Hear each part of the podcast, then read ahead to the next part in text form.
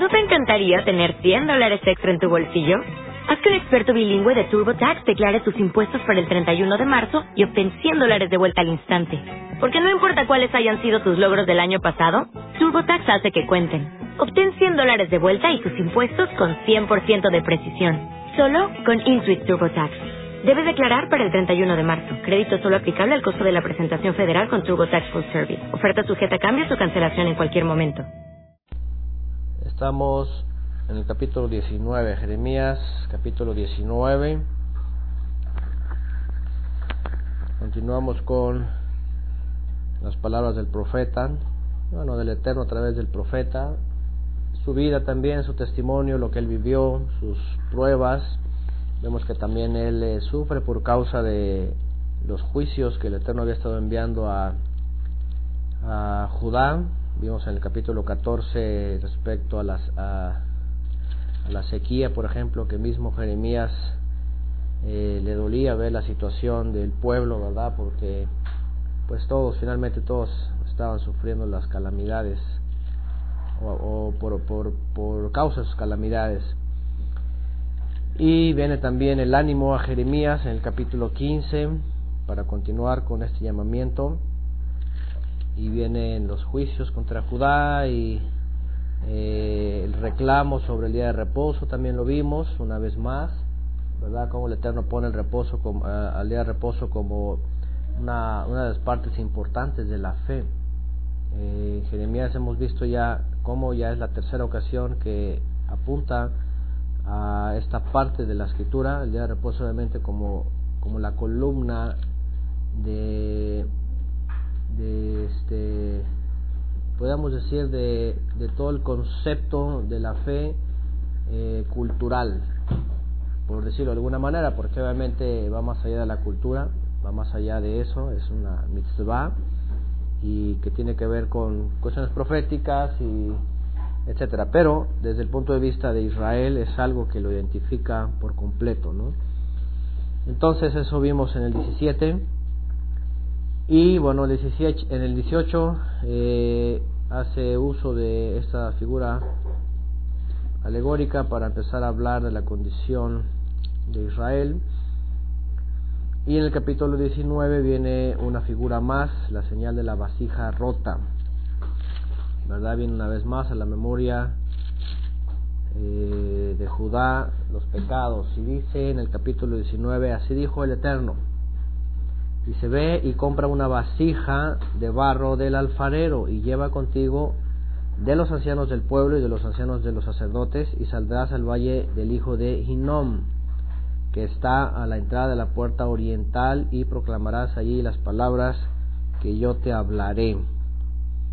Y el valle de Hinnom o de los hijos de Hinnom o lo que después se llamó el de Geena era un valle obviamente ahí a Jerusalén que iba desde el monte Sion hasta al oriente, más bien al oriente, al sur, que era un lugar que se convirtió pues en un lugar de idolatría, igual que Tofet, como lo va, lo va a mencionar más abajo, ahorita para un poquito hablar de este lugar. Este lugar se convirtió en un punto de idolatría también, verdad trágico, donde pues Israel eh, o Judá, bueno en el caso del reino de Judá, eh, pues lo hizo un, lugar de, idolatría. Después, después pasó a ser este valle de Ginón un lugar de desechos, de desperdicio, un tiradero, en donde quemaban la basura y ardía todo el tiempo, después por eso viene esta figura respecto al Gehenna, al lugar en donde alude al castigo de los de las almas el día del, día del juicio donde van a arder eh, para su destrucción eh, y dice que iba a ir a ese lugar. Ese lugar era justamente un lugar en donde se concentraban líderes, ¿verdad? Este, tanto eh, civiles como religiosos, en el cual iba a enviar palabra del Eterno a través de Jeremías y le dicen el 3, dirás pues, oíd palabra del Eterno, oh reyes de Judá y moradores de Jerusalén, así dice el Eterno de los ejércitos, el poderoso Israel. Dice, aquí yo traigo mal sobre este lugar, tal que a todo el que lo oyere le retiñan los oídos, le retiñan los oídos, porque me dejaron y enajenaron este lugar, vean, ¿eh? me dejaron y enajenaron este lugar y ofrecieron en él incienso a dioses ajenos, los cuales no habían conocido ellos, ni sus padres, ni los reyes de Judá, y llenaron este lugar de sangre de inocentes, sangre de inocentes. Y eh, así exactamente por aquí ponen la, la definición, después pasa a ser este, este basurero. Este lugar fue un lugar de culto, de idolatría, y después, después de que viene el juicio y la matazón y toda esa destrucción, justamente pasa a ser un lugar de basurero y un símbolo de, de destrucción del pecado o destrucción de los inicuos. Incluso eh, ahí se quemaba la basura y también ahí se lanzaban los cuerpos de los, de los eh, criminales y de la gente pecadora. Ahí se lanzaban para que, para que abrieran el fuego. Entonces este lugar eh, se había convertido, antes de que fuese ese basurero, se había convertido en un lugar de idolatría, ¿verdad? Y aquí viene el reclamo directo, ¿verdad? Ahí dice, donde adoraron dioses ajenos, los cuales no habían conocido ellos, ni sus padres, ni reyes de Judá, y llenaron ese lugar de sangre de inocentes. Recuerden también eh, que se hacían sacrificios o injusticias ¿verdad? morían inocentes por causa de, los, la élite y de la corrupción. Y también, como en el lugar de Tofet, incensaban a, a los Baales, a Moloch, a los hijos, dice en el 5, y edificaron lugares altos a Bel o a Baal, para quemar con fuego a sus hijos en holocaustos, vean, al mismo Bel, a Baal, cosa que no les mandé, ni hablé, ni me vino al pensamiento. Algo completamente fuera. Eso es, eso es lo mismo, eso es lo mismo. Y vean, el, recuerden el pecado de Nadab y Aviv, y Aviv, este, un fuego extraño, algo que el Eterno no pidió.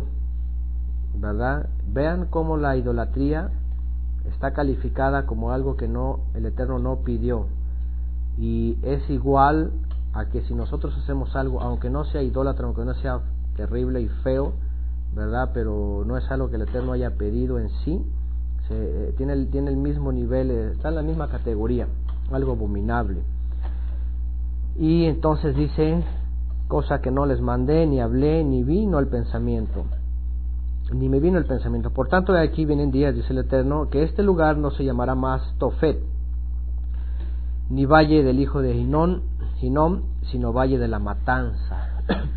y Tofet se le atribuía pues ese lugar, hablamos también la semana pasada, del lugar en donde eh, se golpeaban, ¿verdad? Eh, eh, bueno, una de las raíces que creen que, que está asociada con este lugar era el sonido de los tambores.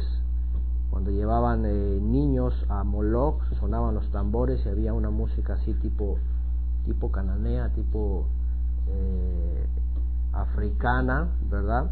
para hacer sonar los tambores y, entrar en este éxtasis. Otra raíz sugiere que tenía que también con golpearse el pecho y, hacer este ruidos y estremecerse y entrar en este éxtasis. Ese era el lugar, así le llamaban, Tofet. Entonces dice, no se va a llamar así, ni el Valle del Hijo de Inoncio, sino Valle de la Matanza. Valle de la Matanza. Se termina todo ese lugar idolátrico cuando el Eterno envía un juicio y entonces se acaba con ese lugar y después es cuando se convierte justamente en el valle o en el conocido como Gainaya, después se le asocia este nombre en el, eh, en el concepto de eh, donde el fuego arde, donde es destruida eh, toda cosa en el fuego. Por acá pone la raíz, tafat, ajá, tamburillar, tocar como la pandereta o el pandero, golpearse el pecho. Y asociado pues a esa idolatría. Y entonces dice, y desvaneceré el consejo de Judá, vean, desvaneceré el consejo de Judá y de Jerusalén en este lugar y les haré caer a espada delante de sus enemigos y en las manos de los que buscan sus vidas y daré sus cuerpos para comida a las aves del cielo y a las bestias de la tierra Pondré a esta ciudad por espanto y burla, Todo aquel que pasare por aquella se asombrará y se burlará sobre toda su destrucción, y les haré comer la carne de sus hijos y la carne de sus hijas, y cada uno comerá la carne de, de su amigo. En el asedio, en el apuro con que los estrecharán sus enemigos y los que buscan sus vidas. Entonces quebrarás la vasija ante los ojos de los varones que van contigo. ¿Recuerdan de esta vasija, de la señal del alfarero y todo eso? Eh, y veanlo, y, pero vean lo que dice, ¿eh? dice, ah, quebrarás la vasija ante los ojos de los varones que van contigo. En el 11 dice, y les dirás, así ha dicho el Eterno los ejércitos, así quebrantaré a este pueblo y a esta ciudad como quien quiebra una vasija de barro, que dice que no se puede restaurar más no se puede restaurar más, fíjense. Y en Tofet se enterrarán porque no habrá otro lugar para enterrar.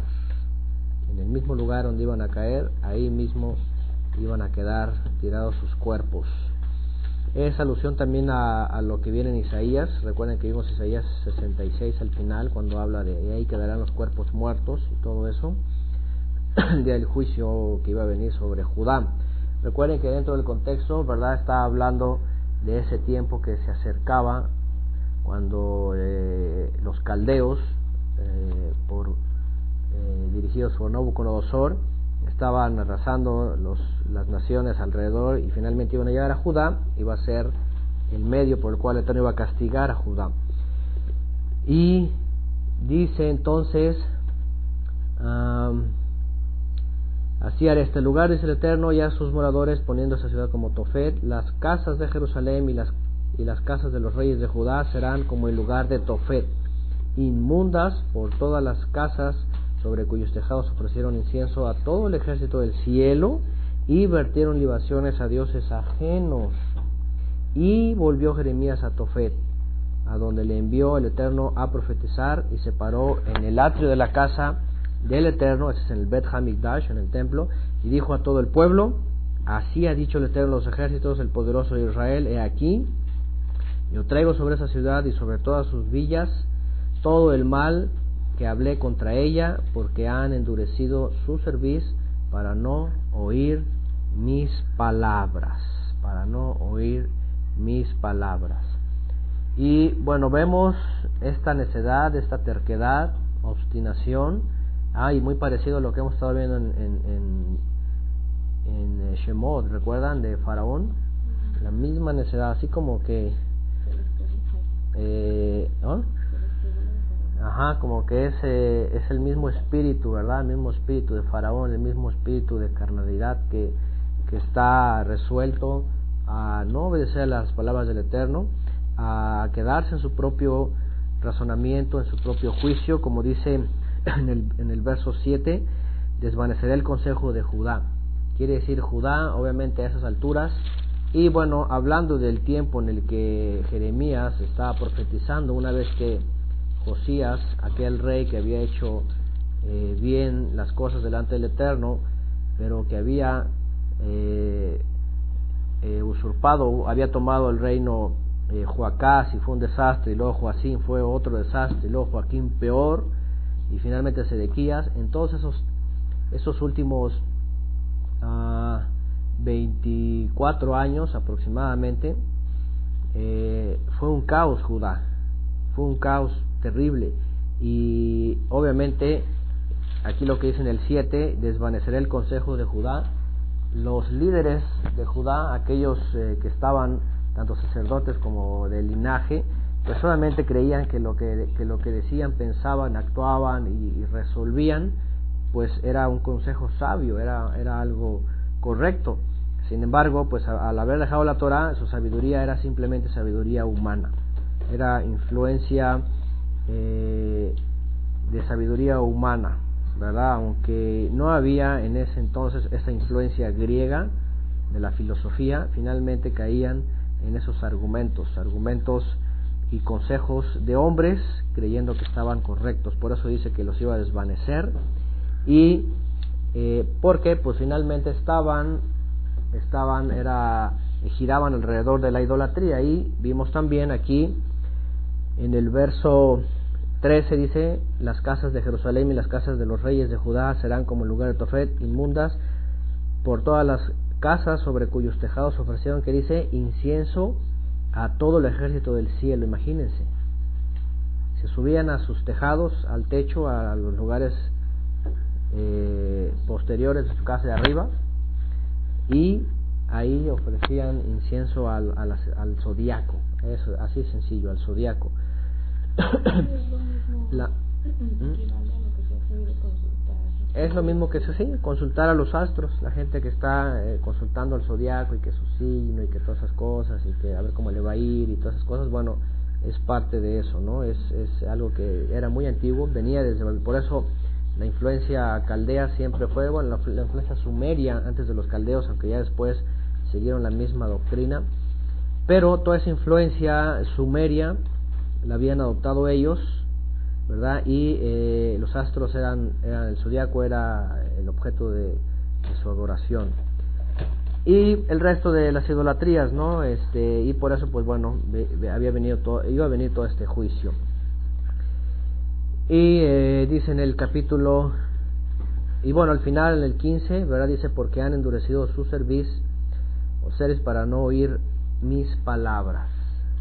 ¿Se dan cuenta? Se han endurecido se han endurecido para no oír mis palabras. Así es el Eterno a través del profeta. Eh, y es muy parecido pues este endurecimiento. De hecho, la palabra, la palabra que se usa en el hebreo, aquí en el, en el verso 15, es la misma que se usa en Faraón. Eh, eh, kasha, es la misma que hemos visto. Kasha duro o severo, agravar, cosa difícil, hacerse difícil. Es la misma palabra que se usa en, en la vida de Faraón. Se hizo cachá, se hizo difícil, ¿verdad? Eh, se hizo complicado. Eh, era, era muy, eh, y bueno, como lo vimos también en el capítulo 17, que el pecado estaba escrito en el corazón de Judá, dice con cincel de hierro y con punta de diamante. Era difícil borrarlo, era difícil removerlo.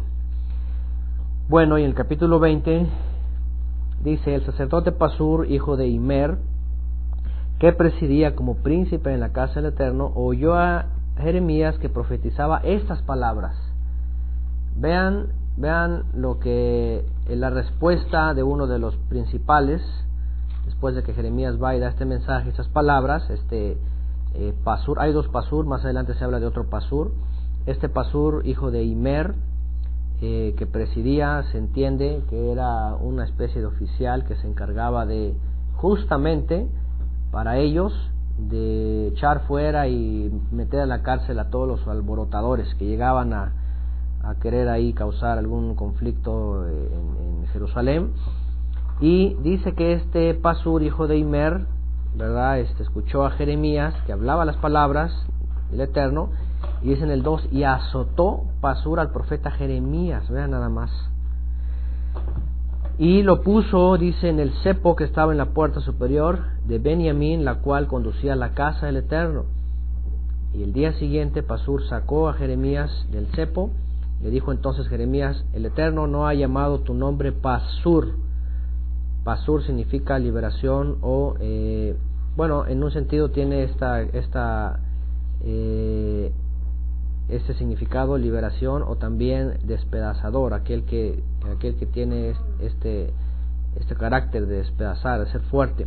Pero dice, eh, dice, el Eterno no ha llamado tu nombre Pasur, dice, sino Magor Misabib, que significa terror por todas partes es decir, eh, su nombre iba a, ser, iba a dejar de tener esa connotación e iba a pasar a ser un terror, un terror. Y vean lo que dice, porque así ha dicho el Eterno, he aquí, haré que seas un terror a ti mismo y a todos los que bien te quieren, y caerán por la espada de sus enemigos y tus ojos lo verán. Y a todo Judá entregaré en manos del rey de Babilonia, y los llevará cautivos a Babilonia y los matará a espada. Fíjense nada más eh, el respaldo que Jeremías tenía. Y por eso es que no tenemos que preocuparnos de nada. ¿verdad? Como dice la escritura, lo que puede hacernos el hombre, lo que el hombre pueda tramar en contra de nosotros. Dice el Eterno, mía es la venganza, yo voy a pagar. Entonces, eh, cuando Jeremías actuaba de esta manera, pues él llevaba la palabra y bueno, era injuriado, golpeado, azotado, encarcelado y todo eso. Y después el Eterno le daba palabra y él vengaba su causa. Y bueno, esto se sumaba a todas las injusticias que todos estos líderes acumulaban día a día, porque ellos eh, juzgaban un juicio injusto en contra de los, de los débiles, en contra eh, de los pobres, en contra de los pues de la gente de la calle que andaba buscando el sustento y eh, en vez de meter culpables a la cárcel metían a justos. Entonces esto se suma justamente a, a sus faltas de los líderes para mostrarles que por causa de eso iba a venir justamente el juicio. Más adelante lo vamos a ver cómo el Eterno lo, lo, señala. No tanto también la idolatría, eh, porque sí es un pecado obviamente grave, pero también les enlista los pecados de injusticia, de injusticia, de hacer un juicio injusto. Entonces aquí Jeremías le da esta palabra y dice en el 5, entonces entregaré a sí mismo toda la riqueza de esta ciudad, todo su trabajo y todas sus obras preciosas y daré todos los tesoros de los reyes de Judá en manos de sus enemigos, lo que vimos la semana pasada, todos los tesoros que habían acumulado desde la época de David, Salomón sobre todo, todo eso finalmente iba a ser entregado a los caldeos. Y los saquearán, dice, los tomarán y los llevarán a Babilonia. Y tú, Pasur, y todos los moradores de tu casa iréis cautivos, entrarás en Babilonia y allí morirás. Y allí serás enterrado tú y todos los que bien te quieren, a los cuales has profetizado con mentira. Les has hablado con mentira. Y bueno, aquí está la sentencia para este hombre, y va a ser llevado cautivo también, justo, junto con los que se fueron en la primera deportación. Y eh, dice en el 7, y bueno, aquí viene la respuesta Jeremías. Vean Jeremías eh, cómo toma ánimo, cómo recobra las fuerzas, cómo, eh, cómo expresa él esta angustia. Porque bueno, aquí leemos simplemente que Pasur lo azotó, ¿verdad? Y lo encerró en el cepo, ahí en una prisión. y pues ya, pero no imaginamos cómo son esos azotes si se aplicaban esos azotes como lo aplicaban las leyes, eh, dice 40 menos 1, es decir, 39 azotes por causa de este tipo de, transgresiones, imagínense cómo habría quedado Jeremías. Eh, según la tradición dicen que eran 40 menos 1, 39, porque el, el, número 40 ya significaba quedar muerto de tantos golpes. Entonces, lo más seguro es de que lo azotaron de una forma terrible, ¿verdad? Muy fuerte y Jeremías, pues, imagínense cómo habría quedado por causa de estas palabras que le llevó a, a los reyes de Judá y bueno, a los príncipes y todos los eh, encargados. Entonces todo eso viene así una, una lucha de, de, pensamientos en su interior seguramente, ¿verdad? Este, eh, y dice en el 7, vean, me sedujiste, oh Eterno, y fui seducido más fuerte, más fuerte fuiste que yo, dice, y me venciste. Cada día he sido escarnecido, vean, cada día he sido escarnecido. Ah, cada cual se burla de mí, o sea, todos se burlan de mí, todos me escarnecen, o sea, ando como, eh, pues ahora sí como, como trapo viejo, ¿no? Aventándolo por aquí y por allá lo andaban así, terrible.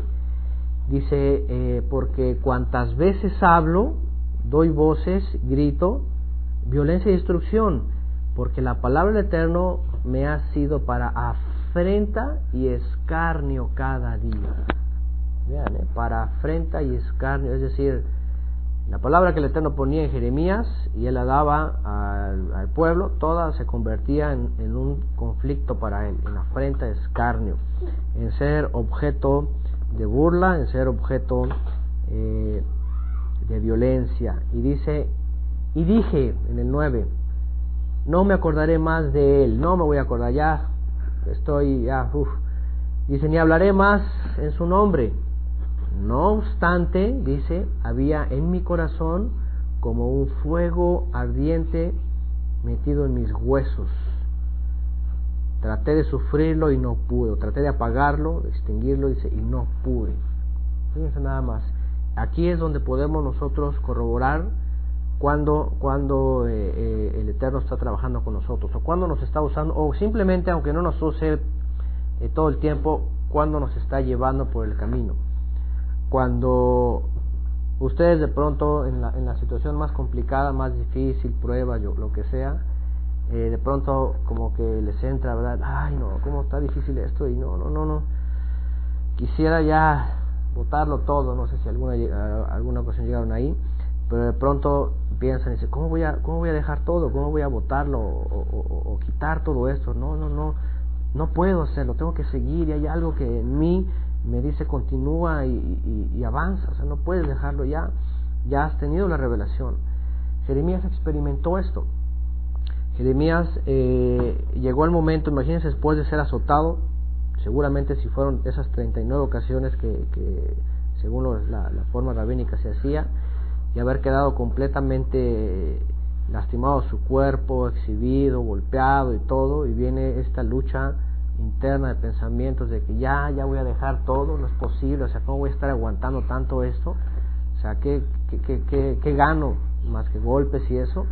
Y está a punto de decir, no, no, no, no, no quiero continuar, ya no voy a, dice, ya no voy a hablar más de él, Dice, no obstante había en mí como un fuego ardiente metido en mis huesos.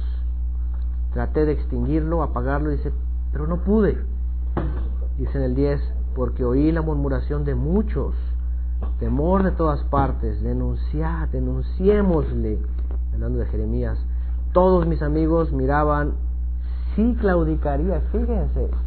Una de las cosas que lo, que lo animan es ver cuando él ya está a punto de caer, y decir cómo les voy a dar gusto además, ¿verdad? ¿Cómo voy a dejar que mis enemigos no, no, no, hay algo que es más fuerte dentro de mí que simplemente mi carnalidad de decir, está bien, ya, no voy a hablar más y voy a ser igual que ellos. Sus amigos dicen que solamente estaban viendo a ver el momento en el cual caían. Déjenme decirles que el, mundo que, que nos observa y que no acepta las palabras de fe que les compartimos, parece que no, pero nos están observando. Cada día y cada tiempo están viendo a ver en qué momento renunciamos o nos contradecimos, ¿verdad? O contradecimos lo que creemos y nos dicen, ya ves, ya ves, mira, te lo dije y empiezan a enlistar y bueno, la gente así está. La gente está, ajá, ¿verdad? Enlistándonos, ¿verdad? Cuando alguien cae así, ah, mira, te lo dije, mira esto, y ya ves, y que el Shabbat, y que ya ves que no se puede, y que ya ves que eso, es que el otro, y yo lo sabía y por eso tantos años, y bueno, tienen esto, ¿no? Y así estaban detrás de Jeremías a través de Jeremías apuntándole a ver en qué momento iba a claudicar. Dice, quizás se engañará, decían, y prevaleceremos contra él, decían los, los enemigos de Jeremías. Y dice, y tomaremos de él nuestra venganza. Imagínense, año tras año, década tras década, no solamente estoy hablando de días y semanas, ¿eh? Estoy hablando de décadas. ¿Cuánto tiempo Jeremías soportó todo esto? 40 años fue el tiempo de su predicación, más otros dos cuando se fue a Egipto y andaba por allá. todavía incluso, ¿eh? todavía va hasta Egipto y va a reclamarle a los que se fueron a esconderse en Egipto y decirles también ustedes, no se arrepienten, órale. Así que no, no, se, no se debilitó Jeremías, y el Eterno puso fuerza en él, ¿verdad? Y esas fuerzas que aparentemente se le caían a él, se le iban abajo, entonces el Eterno lo, se las dio. Y vean el 11, más el Eterno está conmigo, que dice como un poderoso gigante. Es una forma alegórica hablar de, de esa fuerza humanamente, como los humanos se sostenían. Acuérdense en la antigüedad de, de, de sus dioses, de, sus, los gigantes, de los famosos eh, Giborim, ¿verdad?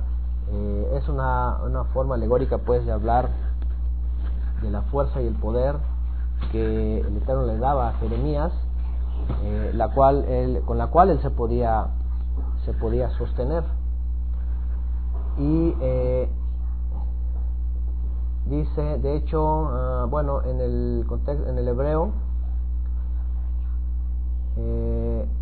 usa, se usa la palabra aritz, Ajá, poderoso o tiránico, fuerte, impío, incluso dice bueno impío, pero fuerte, sumamente enaltecido, violento. Fíjense nada más. No se usa la palabra gibor, ¿verdad?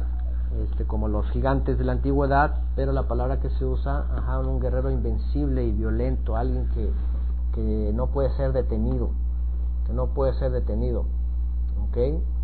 Eh, que, es, eh, que actúa incluso con tiranía, dice según la traducción. Y entonces dice, mas el Eterno está conmigo como poderoso gigante. Por tanto, los que me persiguen, dice, tropezarán y no prevalecerán, serán avergonzados en gran manera, porque no prosperarán, tendrán perpetua confusión que jamás será olvidada. Hasta el día de hoy. Oh Eterno de los ejércitos, Adonai Tsebaot, que pruebas a los justos, que ves los pensamientos y el corazón. Vea yo tu vergüenza de ellos, tu perdón, tu venganza de ellos, vea yo tu venganza de ellos, porque a ti he encomendado mi causa. Y vean una vez más, Jeremías haciendo, eh, oponiendo al Eterno como su fuerte, como su torre, como su roca. ¿Se dan cuenta? Es algo que no se nos debe de olvidar. Es algo que en cualquier momento adverso, a veces no son tan fuertes, a veces sí, siempre tener esa convicción. Ahí es donde implica esta parte de la inmuná, porque regularmente la inmuná solamente la asocian a, a, creer algo, ¿verdad? Pero hay que, hay que creerlo bien y hay que, eh, como dice la escritura, creer lo que lo existe, creer lo que lo existe y que está ahí y que Él puede ser justamente lo que eh, va a, soportarnos en cualquier en cualquier situación, en cualquier situación, no, no, estoy hablando solamente de un área, sino en todas las cosas en las cuales el Eterno nos ha encaminado y las pruebas nos, nos quieren afrentar, pero la fortaleza del Eterno nos hace continuar. Entonces, finalmente pues dice, porque a ti he encomendado mi causa. Y dice en el 13, cantad al Eterno, load al Eterno, porque ha librado el alma del pobre de mano de los malignos. El alma, el alma del pobre, hermano de los malignos, y haciendo alusión al mismo y a todos los que sufrían la calamidad, ¿verdad? por, la, por la causa de los, de los líderes, de, la élite que, que abusaba de, en su injusticia de, los, de los más débiles. Y vean el 14 lo que dice, del 14 al 18, esta expresión Maldito el día en que nací, el día en que mi madre me dio a luz, no sea bendito. Esta expresión no tiene que ver con que está maldiciendo el día que nació porque es una maldición o porque o porque este o porque no debió o, no quiso haber nacido todo eso, sino por lo por porque el Eterno lo, lo, lo había elegido, lo había traído a este mundo para ser un instrumento de hierro en contra de Judá, o sea, para ser un castigo para Judá. Eh, lo dice en un sentido de dolor por su pueblo. O sea, maldito el día que nací. Ajá, pobre de Judá, porque, ajá, por el día que nací, porque es para ellos. O sea, no lo dice por sí mismo, porque pareciera que como que es, ay, maldito el día que nací, como que no hubiera querido nacer y por qué viene este mundo. No. Exactamente, porque en el 13 exalta al Eterno. ¿Verdad? Exalta al Eterno y en el siguiente dice, maldito el día que nací, pero por, por causa del dolor hacia su pueblo, porque ah, e, es un instrumento, Jeremías, que ha sido, que, que, fue usado para, eh, pues finalmente para, para avisar el castigo y para traer las malas noticias, las malas noticias al reino de Judá. Entonces, por eso dice, maldito el día en que nací, el día en que mi madre me dio a luz, no sea bendito.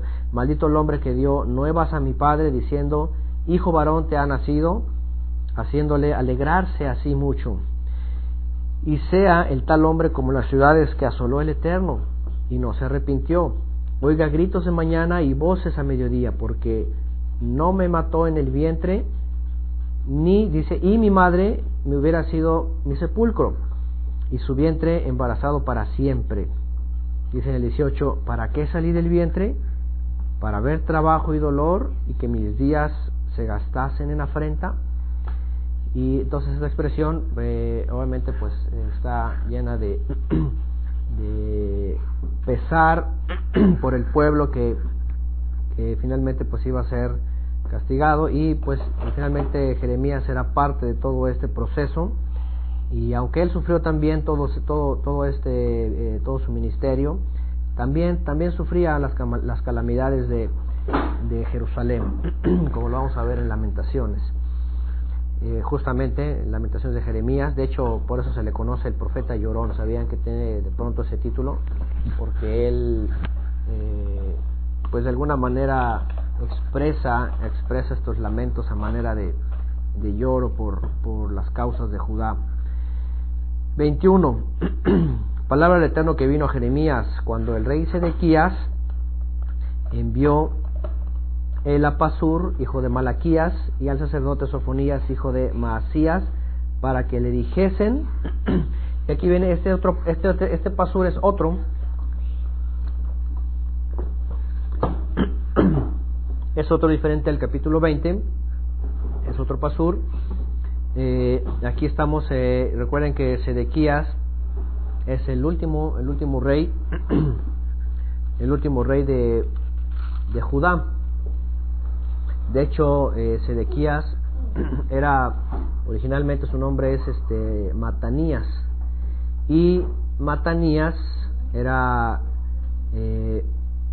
era tío de el último rey que fue de Judá en realidad, porque este Sedequías es el rey que puso eh, Nabucodonosor.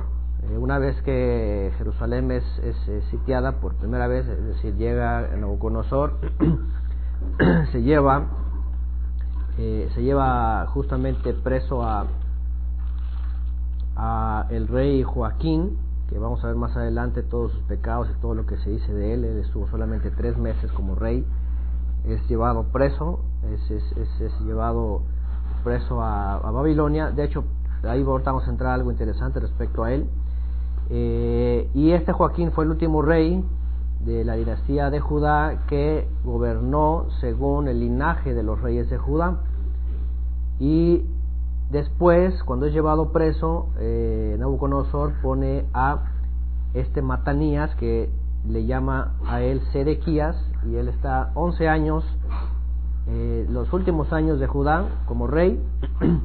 Finalmente se revela al rey de Babilonia en el año noveno de su reinado. Eh, eh, Nabucodonosor sitia Jerusalén y en el año número 11, en el mes número llamado justamente el mes número cuarto con un nombre eh, que se recuerda la, el mes de Ab, la, caída de Jerusalén, eh, justamente eh, el día 9 de Ab es cuando es destruido el templo.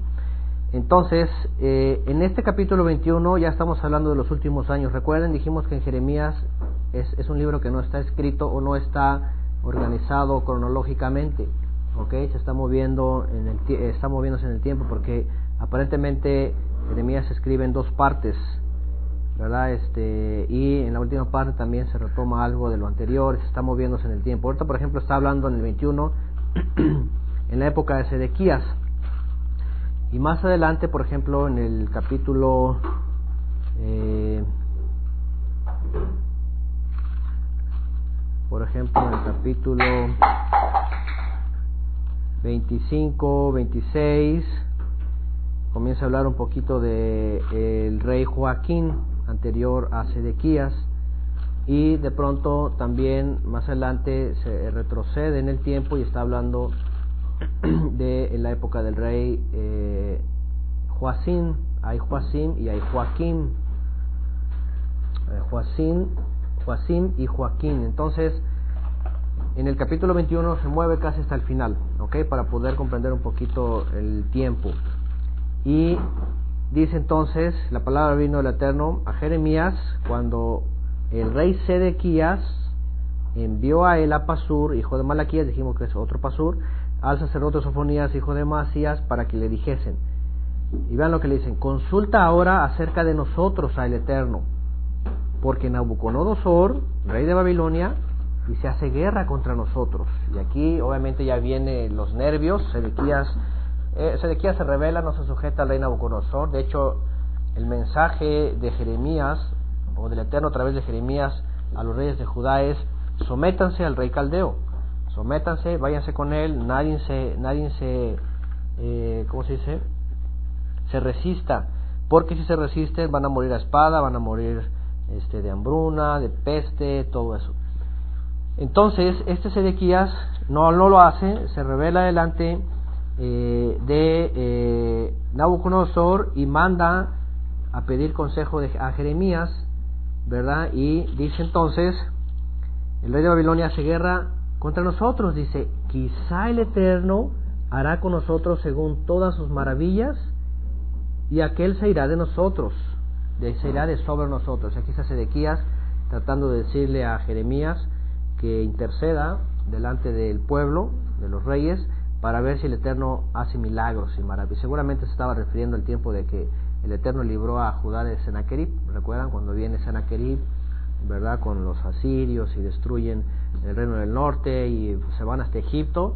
Solamente Judá queda libre, libre de ese juicio.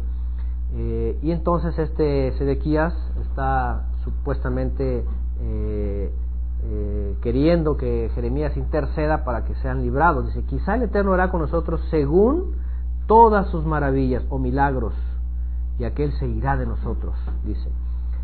Y vean la respuesta en el verso 3, y Jeremías les dijo, diréis así a Sedequías, así ha dicho el Eterno, el poderoso de Israel, he aquí, yo vuelvo atrás las armas de guerra que están en vuestras manos, con que vosotros peleáis contra el rey de Babilonia y a los caldeos que están fuera de la muralla y os tienen sitiados, yo los reuniré en medio de esta ciudad. Pelearé contra vosotros, vean eh, lo que dice el Eterno a través de Jeremías a, a Sedequías y a su gente. Voy a pelear contra ustedes con mano alzada y con brazo fuerte. ¿Se acuerdan esa expresión, con mano alzada y con brazo fuerte?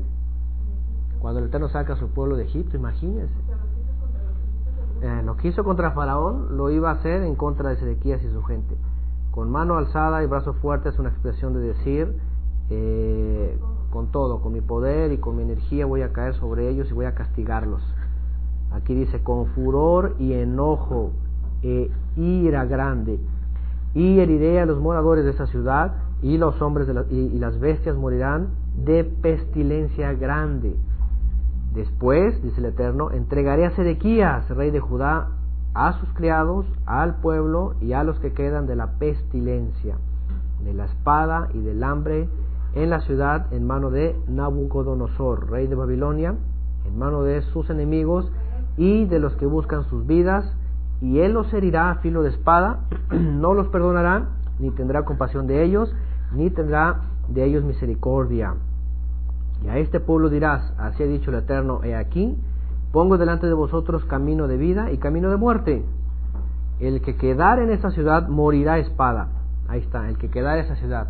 Es decir, los que no se sujetan a la ley de Babilonia y se vayan al exilio, se vayan eh, deportados, eh, dice, morirán a espada. Recuerden, este ya estamos acercándonos a la época, un poquito la época de, y bueno, fue justamente en la época de, de Daniel, ¿verdad? Cuando él se va deportado y él se va, de hecho era, era, era dentro, él es parte del, linaje, él estaba dentro de, la casta eh, judía y él y su familia y todos aquellos, ¿verdad? Se van, eh, se, los llevan presos, son elegidos para llevarse, pero mucha gente de Judá se, no se resistió y eh, se sujetó a lo que dijo Nabucodonosor. Pero los que se encerraron se amurallaron y dijeron, no nos va a pasar nada, aquí nos quedaremos. Dice 9. En el que quedar en esa ciudad morirá espada, de hambre o de pestilencia. Más el que saliere y se pasare a los caldeos que os tienen sitiados, vivirá y su vida le será por despojo, por ganancia. Aquí está. Aquí están las palabras del Eterno a través de Jeremías. Sujétense, váyanse con los caldeos, reciban el castigo, porque finalmente era un castigo que el Eterno... Ahora, eso es interesante, ¿eh? Cuando el Eterno envía un castigo, hay que aceptarlo. Es decir, no hay que resistirnos a, veces a cosas que pasen y decir, ay, ¿por qué esto? Y no, yo quiero saber cómo le voy a hacer y ay, empezamos con nuestras fuerzas. Es peor, ¿verdad? Porque lo que aprendemos aquí en la época de Judá es de que ellos no aceptaron el castigo. De hecho, actualmente, desde el siglo XIX, a principios del siglo XIX, ¿verdad? Después de la emancipación judía en Europa, eh, principios de 1800, eh, eh, viene la famosa reforma, la famosa reforma en el judaísmo, ahí es donde vienen los judíos reformados o los reformistas, que son influenciados de los judíos de la Haskalah, del, iluminismo francés, y adoptan corrientes europeas contagiadas por Lutero y todos aquellos que estaban rebelándose y queriendo hacer lo que querían, y hacen un cambio en el judaísmo tradicional y empiezan a, a, a, dejar nulos ciertos mandamientos, ¿no? como el kashrut y algunas cosas en el judaísmo que eran conservadoras y eran parte de la Torah. Y este grupo reformista, ¿qué es lo que hace? Justamente empiezan a planear y empiezan a decir, ¿por qué tenemos que estar castigados en el exilio? ¿Por qué tenemos que seguir soportando el oprobio de los pueblos? ¿Por qué tenemos que estar fuera, sin tierra y sin nada. ¿Por qué tenemos que estar malditos todo el tiempo? Siendo que la escritura dice que se iba a cumplir esta maldición hasta que el Mesías regresara. Eso dice Yeshua. ¿Verdad? Dice que eh, iban a ser llevados cautivos hasta que el Mesías regresara. Hasta, que se terminara el tiempo de los gentiles, el Mesías iba a regresar. Eh, y esto está implicando que esas generaciones, aquellos que vienen de ese linaje o que, o que eh, pretenden ser ese linaje, tienen que estar en el exilio. Por eso muchos judíos, de hecho los judíos que no son sionistas, los judíos rabínicos en su mayoría, ortodoxos, dicen no, no tenemos por qué ir a Israel. Está prohibido en la Torah tomar la tierra porque ese es un castigo que nos merecemos. Sin embargo, los judíos de la Reforma dijeron, no, ¿por qué tenemos que soportar ese castigo? No, no, no, no, no, hay que validar ese castigo y ya hay que empezar a luchar hasta conseguir la tierra y nos metemos ahí a la fuerza a ver cómo le hacemos. Y bueno, ya saben la historia, lo que pasa desde ahí nace ahí nacen los primeros eh, de, la emancipación judía nacen los los primeros protecionistas verdad eh, a principios de 1900 empieza a confabular todo esto a finales de 1900 aparece la figura de Herzl y todo lo demás y ellos estaban eh, dispuestos y propuestos a decir acabemos con la maldición ya. Tomemos la tierra palestina saquemos a los que están ahí no importa cómo sea y, y traigamos al Mesías ya, esa era la filosofía de ellos. Este pensamiento, no crean que es nuevo, este ha pasado, de hecho, en el siglo, en el, en el siglo X, también de nuestra era, hubo un movimiento parecido, que procede justamente de aquellos conversos házares. En la época de Yeshua, eh, posterior, en la época de Adriano, también ocurrió, eh, después de la destrucción del, segundo templo, ocurrió también esta, esta emancipación. No, ¿por qué? Y estaban esperando en Adriano poder reconstruir el templo y Adriano no molestaría con que sí, sí, sí, sí, ahí puros cuentos y vamos. En la época de Yeshua igual, así, en varias épocas. Entonces, ¿qué es lo que ocurría aquí? Es justamente eso, lo que dice en el verso 9 es, es muy importante. El que quedara en esa ciudad morirá a espada, de hambre o de pestilencia, más el que se saliere y se pase a los caldeos que os tienen eh, sitiados vivirá. Es decir, el Eterno había dicho, y lo vamos a ver más adelante en el capítulo 25, viene la profecía de los 70 años de desolación, que iban a ser los 70 años de castigos que el Eterno les iba a, mandar al exilio por causa de los 438 años que habían invalidado el mandamiento de guardar el, año Shemitah y los años del de, Yobel, del jubileo. Y dice, se van en 70 años al exilio, se los voy a cobrar, un año por cada año que me deben. Y los que entendieron eso dijeron, es verdad, hemos pecado, vamos, vamos a hacer, eh, la tierra nos va a vomitar y vayamos y aceptemos el castigo. Así es, hasta que el Eterno nos traiga de regreso, órale, está bien. Pero los que dijeron, no, no, no, ¿por qué vamos a recibir ese castigo? No, no, no, aquí tenemos el templo, somos santos y somos reyes, y, ajá, como si se lo merecieran, nos quedamos. ¿Y cuál iba a ser el, el, el, pago por esa rebeldía? Todavía peor de no recibir el castigo, pues morir a espada, morir de hambre y pestilencia. Esa fue una calamidad terrible, de hecho está escrito en, en, en la historia es eh, algo que pasó, que pasó parecido a lo que pasó en el año 70 después del Mashiach, en el año que fue sitiada Jerusalén, fue rodeada por los ejércitos babilonios y empezaron a morirse de hambre, se empezaron a comer entre ellos, sus hijos se comían, era una calamidad.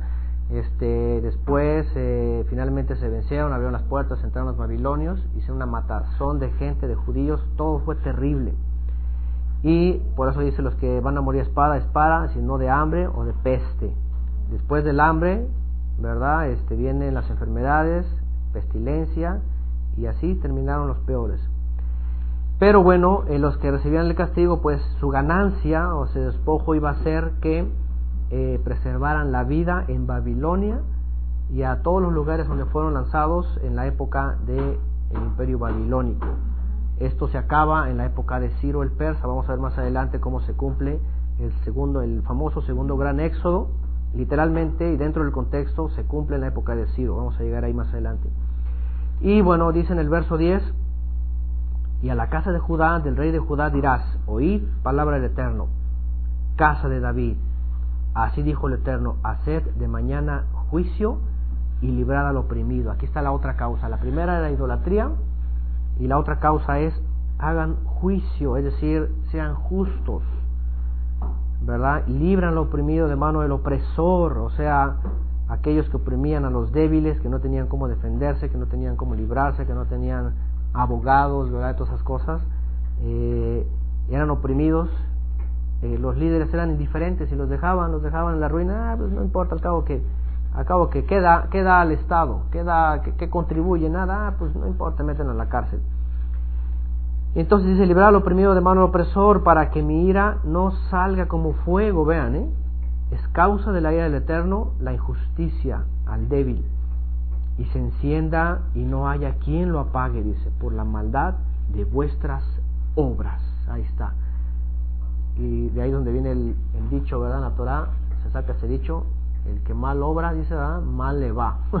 Dicen nuestras, nuestras abuelitas, ¿verdad? Entonces, ¿por qué? Porque obviamente se acumula el juicio y después viene el castigo justo, aún, aún en las naciones gentiles, ¿eh?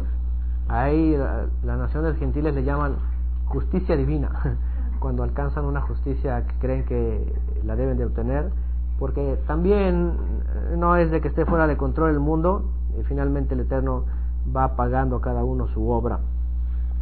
Y dice en el 13 aquí, dice, yo estoy contra ti, vean, ¿eh? contra ti, moradora del valle y de la piedra de la llanura, es un juego de palabras para referirse justamente a Jerusalén, al lugar fuerte ¿verdad? A, aquella que moraba en ese valle, tranquilo, a gusto. Dice, contra ti estoy, dice el Eterno. Dice, los que decís, ¿quién subirá contra nosotros? ¿Y quién entrará en nuestras moradas? Aquí está la jactancia. ¿Quién va a poder subir? ¿Quién va a entrar si estamos rodeados de murallas y todo esto? ¿no? Y bueno, para eso eran eh, las murallas, para ser impenetrables y para que cualquier ejército que se acercara, pues no hubiera forma de entrar. Pero, o error, porque ¿qué hicieron los babilonios? Ah, pues no quieres abrir, pues aquí te espero. A ver cuánto duras allá adentro, con tu comida, con tu agua. Igual que los romanos, e hicieron la misma táctica desde que empezaron a, conquistar las tierras, este, los romanos, las tierras de, de la península ibérica y todo eso, por cierto, Pompeyo y sus ejércitos hacían todo eso en esos lugares, aplicaban lo mismo. Murallas impenetrables, ok, eh, hay que sitiarlos, pongan sus campañas, los soldados alrededor, ah, estén muy a gusto, felices comiendo, y nomás espérenlos a que, a que empiecen a gritar de hambre y de sed. Ahí, órale. Eso hicieron los babilonios, y por eso aquí la pregunta de ellos era, ¿quién subirá contra nosotros y quién entrará en nuestras moradas? Y dice en el 14, yo os castigaré conforme al fruto de vuestras obras, dice el Eterno, y haré encender fuego en su bosque y consumirá todo lo que está alrededor de él. Aquí está justamente dicho con anticipación. Y capítulo 22, profecía contra los reyes de Judá dice, así dijo el Eterno, desciende a la casa del rey de Judá y habla allí esta palabra. Y di, oye palabra, oye palabra del Eterno, oh rey de Judá, que está sentado sobre el trono de David. tú y tus siervos y tu pueblo que entra por estas puertas. Así ha dicho el Eterno. Una vez más, vean, haced juicio y justicia, librad al oprimido de mano del opresor, no engañéis ni robéis al extranjero, ni al huérfano ni a la viuda, ni derraméis sangre inocente en este lugar. Fíjense nada más hasta dónde habían llegado. Desde la mentira, desde eh, ser injusto, hasta el derramamiento de sangre de justos. Y bueno, eso es justamente lo que vivió Yeshua también. ¿Verdad? Eh, decía la escritura que, que él estaba destinado a, morir por el pecado del pueblo, pero iba, finalmente iba a caer en mano de toda esta injusticia, de la cual iba a ser víctima también el Mesías. Y dice en el, el 4, porque si efectivamente obedecieres esta palabra, los reyes que en lugar de David se sientan sobre su trono, entrarán montados en carros y en caballos por las puertas de esta casa, ellos y sus criados y su pueblo. Vean cómo el Eterno les da un mandamiento, ¿verdad? Y les dice cómo los puede, cómo él los va a gratificar. Es todavía hay oportunidad. Hay oportunidad. Arrepiéntete, ¿verdad? Haz juicio, haz justicia, libra al oprimido, del opresor, no engañes ni robes al extranjero, ni al huérfano, ni a la viuda, no derrames sangre inocente. Eso, si lo llegas a hacer, dice, te va, vas a, va a causar y vas a lograr que tus reyes se sienten en el trono de David y que permanezca este, este reinado. Es evidente que, que había una lucha de poderes, de eh, una lucha de, de ¿cómo se dice? Eh, intereses dentro de todo esto, que bueno, el rey no era también autónomo y todo el sacerdocio y todo aquello estaba una, una contaminación completa ¿verdad? De, influencia humana. Y esto que el Eterno les dice y les da la promesa de volver a ser rectificados, no iba a ser suficiente. No iba a ser suficiente. ¿Por qué? Vean lo que dice en el 5. Más, si no oyereis estas palabras, por mí mismo he jurado, dice el Eterno, que esta casa será desierta. Será desierta.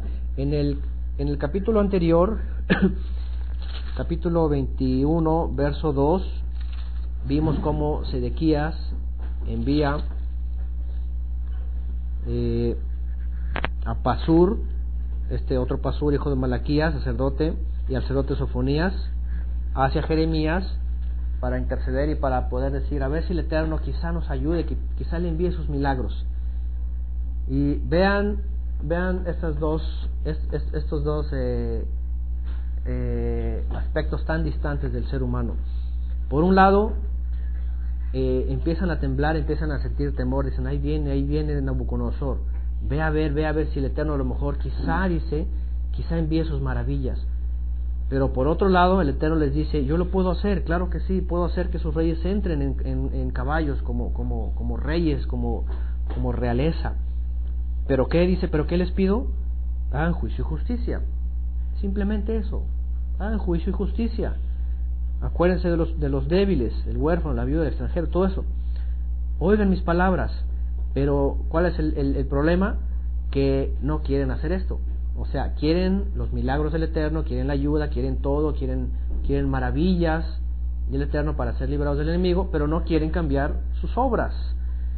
Entonces, por eso viene también, acuérdense, siempre estamos viendo esta, este, este, esta promesa del Eterno que incluye obviamente una condición, ¿verdad? Pero si no hay, si no está cumplida esa condición, entonces es como la lógica elemental, ¿verdad? ¿Verdad? Verdadero y verdadero dicen, pues es verdadero. Verdadero y falso, pues es falso. Entonces, dice aquí, mas si no oyereis estas palabras, por mí mismo he jurado, dice el Eterno, que esta casa será desierta. El problema estaba en el corazón de Judá, como lo leímos anteriormente. Estaba su pecado escrito ahí con cincel de hierro y eh, con diamante y no se podía borrar. No podían cambiar eso, no querían cambiar eso. Dice en el 6, porque has dicho el Eterno acerca de la casa del rey de Judá, como Galaad eras tú para mí y como la cima del Líbano, sin embargo te convertiste en soledad y como ciudades deshabitadas. Galad, recuerdan Galad desde la época de Jacob, el lugar donde ve, eh, donde hace pacto con el Eterno, después de que viene con Labán y todo aquello. Eran lugares simbólicos, el Líbano, el, el, monte Hermón y todo eso, lugares de, de, antaño simbólicos en donde la presencia divina se había manifestado y había visto eh, ángeles y todo aquello. Eran lugares eh, especiales porque eran, habían sido no lugares de culto en sí, pero sí lugares en donde el Eterno se había mostrado y el pueblo de Israel de alguna manera había una respuesta. Sin embargo, eh, Jerusalén dice, dice, Judá dice, como Galaad eres tú para mí y como la cima del Líbano. Sin embargo, dice, te convertiste en soledad y como ciudades deshabitadas. Es decir, pasó a caer de un estado al otro. Dice, prepararé contra ti destruidores, cada uno con sus armas, y cortarán tus cedros escogidos, y los echará los echarán en el fuego. Y muchas gentes pasarán y este, recuerden que para construir el, parte del templo y toda la, decoración en madera, todos los cedros del Líbano traían madera aromática, la mejor madera, encino, ciprés, eh, todos esos eh, eh, cedros, ¿verdad? Árboles aromáticos, están haciendo alusión de esa belleza en el templo y esa, ese agrado delante del Eterno. Pero sin embargo, dice, prepararé contra ti destruidores cada uno con sus armas y cortarán tus cedros escogidos y los echarán en el fuego. También hace ilusión los cedros a, recuerden que los árboles es una, es una alegoría de los hombres y los cedros pues eran hombres distinguidos, muy distinguidos y dicen los voy a cortar. Son cedros aromáticos fuertes, altos, pero aún así no me sirven para nada, los voy a cortar y echar al fuego. Es la misma simbología también que se usa que usa Yohanan en la Tevilá. 8. Y muchas gentes pasarán junto a esa ciudad y dirán cada uno a su compañero, ¿por qué hizo así el Eterno con esta gran ciudad? Y se le responderán, ¿qué dice? Porque dejaron el pacto del Eterno, su poderoso, y sirvieron a dioses ajenos y los honraron. O les honraron y les sirvieron. ¿Qué tal? Y este pacto, una vez más, para poder recordar, no necesariamente es el pacto de los sacrificios de los animales, porque ya leímos en Jeremías mismo que dice, eh, cuando yo saqué a tus padres de Egipto y todo eso, no les pedí todas estas cosas, simplemente que me escucharan y eh, guardaran mis mandamientos, eso les pedí. Ahí está, ayer leíamos parte de Deuteronomio 10, ¿verdad? Eso que exige el Eterno, pues que le oigas y que obedezcas sus mandamientos, eh, que circuncides tu corazón, que tengas una vida diferente, eso es lo que pide. Sin embargo, dice aquí, Judá dejó el pacto. Iban a pasar las gentes, ¿verdad? Iban a venir a la cabeza, iban a decir, ¿por qué hizo así el Eterno con esta ciudad? Porque dejó el pacto. Se olvidó del Eterno y fue a servir al mundo. Verso 10. No lloréis al muerto, ni de él os acorda, eh, condoláis, ni, de él os condoláis Llorad amargamente por él eh, que se va, porque no volverá jamás ni verá la tierra donde nació. Fíjense, no lloréis al muerto, ni de él os condoláis, o, es en, o, es enlutéis. Dice, llorad amargamente por el que se va, porque no volverá jamás ni verá la tierra donde nació. Y bueno, estaba hablando de todos aquellos líderes y sobre todo gente madura, gente grande, que se fue al exilio, pero que obviamente murieron en el exilio, imagínense. ¿Verdad? Es como ser llevados presos a un país extranjero y nunca más vuelvas a ver la tierra donde naciste, nunca más vuelvas a ver el lugar, a tu gente y mueras, mueras en el exilio, tus, tus huesos, ¿verdad? Como los patriarcas, como Yosef, ¿verdad? Le dijo a, a su pueblo, dice, eh, a sus hermanos, dice, no dejen aquí mis huesos, no los dejen aquí, llévenselos a, enterrar con mis padres. Y esta, esto que empieza a hablar aquí ya está enfocándose un poquito a lo que vivió ya este, el rey Joacás, ¿verdad? Y los reyes que fueron llevados al exilio por causa de su pecado, que fueron llevados eh, y eh, ya jamás regresaron. Ya murieron, murieron en el exilio y no volvieron a ver la tierra.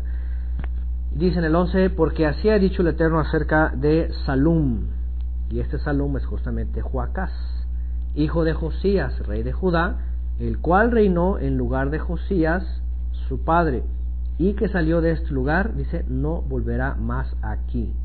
Joacás reinó después de Josías su padre solamente tres meses. Eh, fue una, una especie de ahí de, rebeldía y, cosas eh, que, que, no eran correctas y él, él se, lo, se lo llevaron en, la, en, eh, en el cautiverio. Y aquí hablando de él, este Salum, de hecho es una, es una forma de hablar de una de sus de, las formas que se le llamaban, de, llamaban. Salum es la raíz de shalom, por cierto, de paz, de pacificador, por hablar de esa paz que aparentemente tendría o tenía Judá, pero que se convirtió en realidad en, exilio. Y dice, no volverá más aquí, dice en el 12, sino que morirá en el lugar a donde lo llevaron cautivo y no verá más esta tierra. Hay del que edifica su casa sin justicia y sus alas sin equidad, sirviéndose de un prójimo de balde y no dando el salario de su trabajo. Y aquí viene alusión a Joacim. Joacim, según la historia, ¿verdad? Se daba tributo al rey de Egipto y además se construía para sí eh, casas y no pagaba, no pagaba a sus trabajadores, era injusto, les ponía a trabajar, les prometía y sí, miren esto y al lado de la hora no había paga y por eso viene este reclamo, de hecho más adelante se va, se va a mencionar a él mismo, ¿verdad? De, que todo esto que está hablando aquí es del ay del que edifica su casa sin justicia y su sala sin equidad, sirviéndose de su prójimo de balde, ¿verdad? Nada más ah, recibiendo, recibiendo y eh, eh, eh, el trabajo y no le retribuía, dice, y no dándole el salario de su trabajo. Que dice, edificaré para mí casa espaciosa y salas airosas y le abre ventanas y le cubre de cedro y la pinta de color rojo, vermellón. Reinarás, dice, porque te rodeas de cedro, es decir, de, de lujo. Bueno, el cedro para esa época, obviamente, usar el cedro, hasta hoy día, ¿no? Por ejemplo, usar la caoba y esas maderas es muy caro. Entonces se reinarás nada más porque te rodeas de cedro. No comió y bebió tu padre e hizo juicio y justicia y entonces le fue bien, haciendo una diferencia entre uno y el otro. Dice, él juzgó la causa del afligido y el menesteroso y entonces estuvo bien, hablando obviamente cuando habla de sus padres, hablando de David especialmente, porque él hizo juicio y justicia. Dice, no es esto conocerme a mí, dice el Eterno, más tus ojos y tu corazón no son sino para tu, ¿qué dice? Avaricia. Y para derramar sangre inocente y para opresión y para hacer agravio. Aquí él empieza a señalar sus pecados. Por tanto, así dicho el Eterno acerca de Joacim. ¿Se dan cuenta? Aquí está Joacim. Este hombre es el que cayó en, este, eh, en esas transgresiones en contra de su gente, de sus trabajadores dice, hijo de Josías, rey de Judá, no lo llorarán diciendo, ay hermano mío, y ay hermana, ni lo lamentarán diciendo, ay Señor, ay su grandeza. En sepultura de asno será enterrado, arrastrándole y echándole fuera de las puertas de Jerusalén. Sube al Líbano y clama, y en Basán da tu voz y grita hacia todas partes, porque todos tus enamorados son destruidos. El Líbano, obviamente, y, Basán también eran lugares altos, lugares en donde eh, pues aludía a poder ser escuchados y ser vistos desde las alturas. Y eran lugares también donde las naciones, cuando habla de sus enamorados, las naciones gentiles, ¿verdad? Se juntaban y eh, pues eh, una especie de ecumenismo, ¿verdad? Entre Judá y el resto de las naciones, hacían idolatría. Dice, porque todos tus enamorados son destruidos, las, las naciones paganas, gentiles. Te he hablado en tus prosperidades, te, te he hablado en tus prosperidades, mas dijiste, no iré. Este fue tu camino desde tu juventud, que nunca, ¿qué dice? Nunca oíste mi voz. Ahí está. Una vez más, el Eterno les dice, no te pedí sacrificios ni holocaustos ni nada, te pedí que me escucharas, que, que obedecieras a mi voz. Y este hombre no lo hizo. Dice, a todos tus pastores pastoreará el viento y tus enamorados irán en cautiverio, entonces te avergonzarás y te confundirás a causa de toda tu maldad. Y bueno, su gente, sus pastores, todo lo que eh, estaba con él, pues iba, se iba a convertir en esclavitud. 23. Habitaste en el Líbano, hiciste tu nido en los cedros.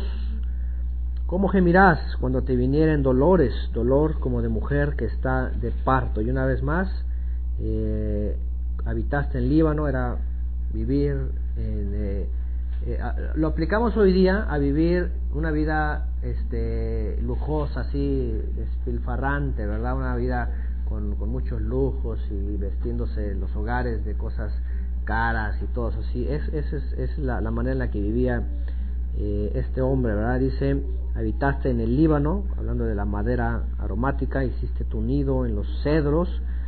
¿Cómo gemirás cuando te vinieron dolores, dolor como de mujer que está de parto? Dice, vivo yo, dice el Eterno, que si Conías, hijo de Joacim, rey de Judá, fuera anillo en mi mano derecha, aún de allí lo arrancaría, lo quitaría, si estuviera como príncipe. Y este Conías es Joaquín, nada más y nada menos, Joaquín, hijo de Joacim. Y esta es la dinastía que venía, vean. Joacás, ¿verdad? El que fue deportado. Joacim, eh, el hijo eh, Joaquín, rey, eh, papá, perdón, eh, rey de Joacim. Y todos ellos traían, pues obviamente, y ustedes van al libro de los reyes, hizo lo malo, hizo lo malo, hizo lo malo delante del Eterno. Todos traían este, esta eh, pues actitud, ¿verdad? Contraria y rebelde delante del Eterno. Entonces dice, vivo yo es el Eterno, que si Conías o Joaquín, hijo de Joacim, rey de Judá, fuera anillo en mi mano derecha, aún de ahí lo arrancaría. Hablando de, que iba a heredar el trono, pero finalmente pues iba a ser quitado. Eh, y bueno, el anillo, recuerden que habla de autoridad, habla del sello, de autoridad, dice, lo voy a arrancar también. Lo, eh, fue, y también él fue llevado cautivo. De hecho, eh, dice en el 25, te entregaré en mano de los que buscan tu vida y en mano de aquellos cuya vista temes. Sí, en mano de Nabucodonosor, rey de Babilonia, y en mano de los caldeos. Te haré llevar cautivo a ti y a tu madre que te dio a luz, a tierra ajena en que no naciste, y allá moriréis. Y a la tierra a la cual ellos con toda el alma anhelaron volver. Allá no volverán. Es este hombre Conías una vasija despreciada y quebrada, hablando de eh, Joaquín. Eh, y recuerden la vasija, recuerden la figura del alfarero, ¿verdad? Y la vasija. Entonces dice, es este hombre Conías o Joacim eh, una vasija despreciada y quebrada. Es un trasto que nadie estima porque fueron arrojados él y su generación echados a tierra que no habría conocido. Tierra, tierra, tierra, dice, oye palabra del Eterno, tierra y hablando también pues del material con el que se hace eh, las vasijas, ¿verdad? Ya no hay quien escuche, ya no hay quien ponga atención. Así ha dicho el Eterno, dice, escribid lo que sucederá a este hombre privado de descendencia. Vean, privado de descendencia hombre a quien nada próspero sucederá en todos los días de su vida, porque ninguno de su descendencia logrará sentarse sobre el trono de David, ni reinar sobre Judá, ni reinar sobre Judá. Ahora, obviamente este Joaquín, hijo de Joacim, al que se le refiere aquí como Conías, como les dije, es eh, el último rey de Judá, el último que recibe el linaje, el siguiente, el siguiente que recibe el, reinado en Judá ya es bajo eh, el poderío de Babilonia y es Matanías, que después eh, el Babilonia le llama Sedequías, pero este es tío, tío de Conías o tío de Joaquín. Entonces, este fue también llevado al exilio, Joaquín, Ahora, lo interesante aquí es de que según la profecía dice que este no iba a prosperar en nada en el futuro, ¿verdad? Ni ninguno de su descendencia lograría sentarse en el trono de David. Eso es interesante y es importante. ¿Por qué? Porque si la promesa respecto al Mesías o respecto al rey que habría de venir tenía que ser de la, de la descendencia de David, el único, el único que hasta su época, eh, a la época de, de, del exilio, podía sustentar este linaje, pues era Joaquín. Entonces, la pregunta sería, ¿cómo iba a ser que viniera una descendencia de David, verdad? Si el profeta, el Eterno a través del profeta Jeremías le dijo a Joaquín que en nada iba a ser próspero y ninguno de sus descendencias lograría sentarse en el trono de David. Joaquín fue llevado al exilio, ¿ok? Eh, este Jeconías eh, o Conías, ¿verdad? Conías, Jeconías o Joacín, también es, el mismo. Este tuvo a Salatiel y este Salatiel tuvo a Zorobabel. Es decir, Zorobabel fue el nieto de de Joacín, perdón, de Joaquín. Y este Zorobabel fue el que gobernó en la época en que los judíos regresan al exilio. No fue puesto como rey, pero sí fue gobernador de Judá. ¿Ok? Y gobernó ahí en la época, obviamente, de Esdras, de Nehemías, de Joshua, era el sumo sacerdote. Eh, y eh, obviamente aquí se entra en el conflicto, ¿no? Porque si ustedes van a Mateo, por ejemplo, ustedes ven, eh, la, la, recuerden la, el linaje, el, linaje de, de Yosef, ¿verdad? Eh, quien fue el esposo de Miriam, es descendiente justamente de Jeconías, de Salatiel, de Zorobabel, aunque ya vimos que en Mateo hay unos nombres que están que, que no se han puesto, pero finalmente es este linaje. La pregunta sería, bueno, ¿Cómo aquí el Eterno le dice a Jeconías o le dice a Joacín, Joaquín, a Joaquín le dice que, ah, llamado aquí Conías, y bueno, se le llama así Conías por efecto del anillo y es un juego de palabras para hacer referencia que iba a ser arrancado y que su descendencia no iba a heredar el trono de David, está diciendo que nadie de su descendencia iba a ser eh, rey, nadie se iba a sentar en el trono de David. Ahora, rabínicamente ese es uno de los argumentos también, obviamente, que se usan en contra de Yeshua, porque en Mateo se cita el linaje a partir eh, de este descendiente que viene de David y que viene de Salomón, que es Joaquín o Conías. Y los rabinos dicen, bueno, a, a Conías, a Joaquín, se le dijo que ninguno de sus descendientes va a ser rey. Así que a Yeshua no le corresponde porque él está maldito, su linaje no es parte de esa descendencia. Eso es lo que son los rabinos, por un lado. Pero por otro lado, si ellos y los rabinos mismos creen que en el futuro va a venir un rey descendiente de David, pues tendría que ser de Joaquín. Entonces, está a su, a su favor, pero a la vez está en su contra. La pregunta sería, ¿cómo podríamos ver o distinguir o entender entonces que el Mesías, ¿verdad?, podría tener los méritos del el linaje de David si nada más era Joaquín el único que podía dar descendencia, que es a través de Salatiel y a través de Zorobabel, en la cual podría venir el linaje para Yosef y podría ser Yeshua proclamado como rey. Si a Joaquín se le había dado esta maldición de que nada iba a prosperar y que ninguno de sus descendientes, descendientes lograría sentarse en el trono de David. Y bueno, aquí entramos en un tema obviamente que vamos a ver un poquito en el, en el capítulo 23 ¿verdad? Que académicamente, históricamente o dentro del linaje, dentro de lo físico, eh, eh, podemos decir, ok, si Joaquín recibió esta maldición, tenemos de dos. Número uno, que esa maldición permanece hasta la época de Yeshua y efectivamente nadie puede reclamar el trono de David por la maldición que vino sobre él. O número dos, que en el momento aplicaba a su época es decir, eh, nadie de sus descendientes mientras él viviera. De tal manera que después de Salatiel viene Zorobabel y él sí es reconocido como un líder y como un gobernante de Judá y es puesto no como rey porque ya después ya no hubo reyes, simplemente hubo gobernadores y, era la administración otra vez como con los levitas eh, y entonces eh, esa maldición fue perdonada y fue restituida a su descendencia. Pero sin embargo aquí podemos encontrar una contradicción porque nunca se ve que la descendencia de Joaquín haya sido eh, revertida esta maldición, ¿verdad? Que se le diga, ah, pero ahora ya vas a poder, ahora, ahora tu descendiente va a, ser, va a poder ser rey.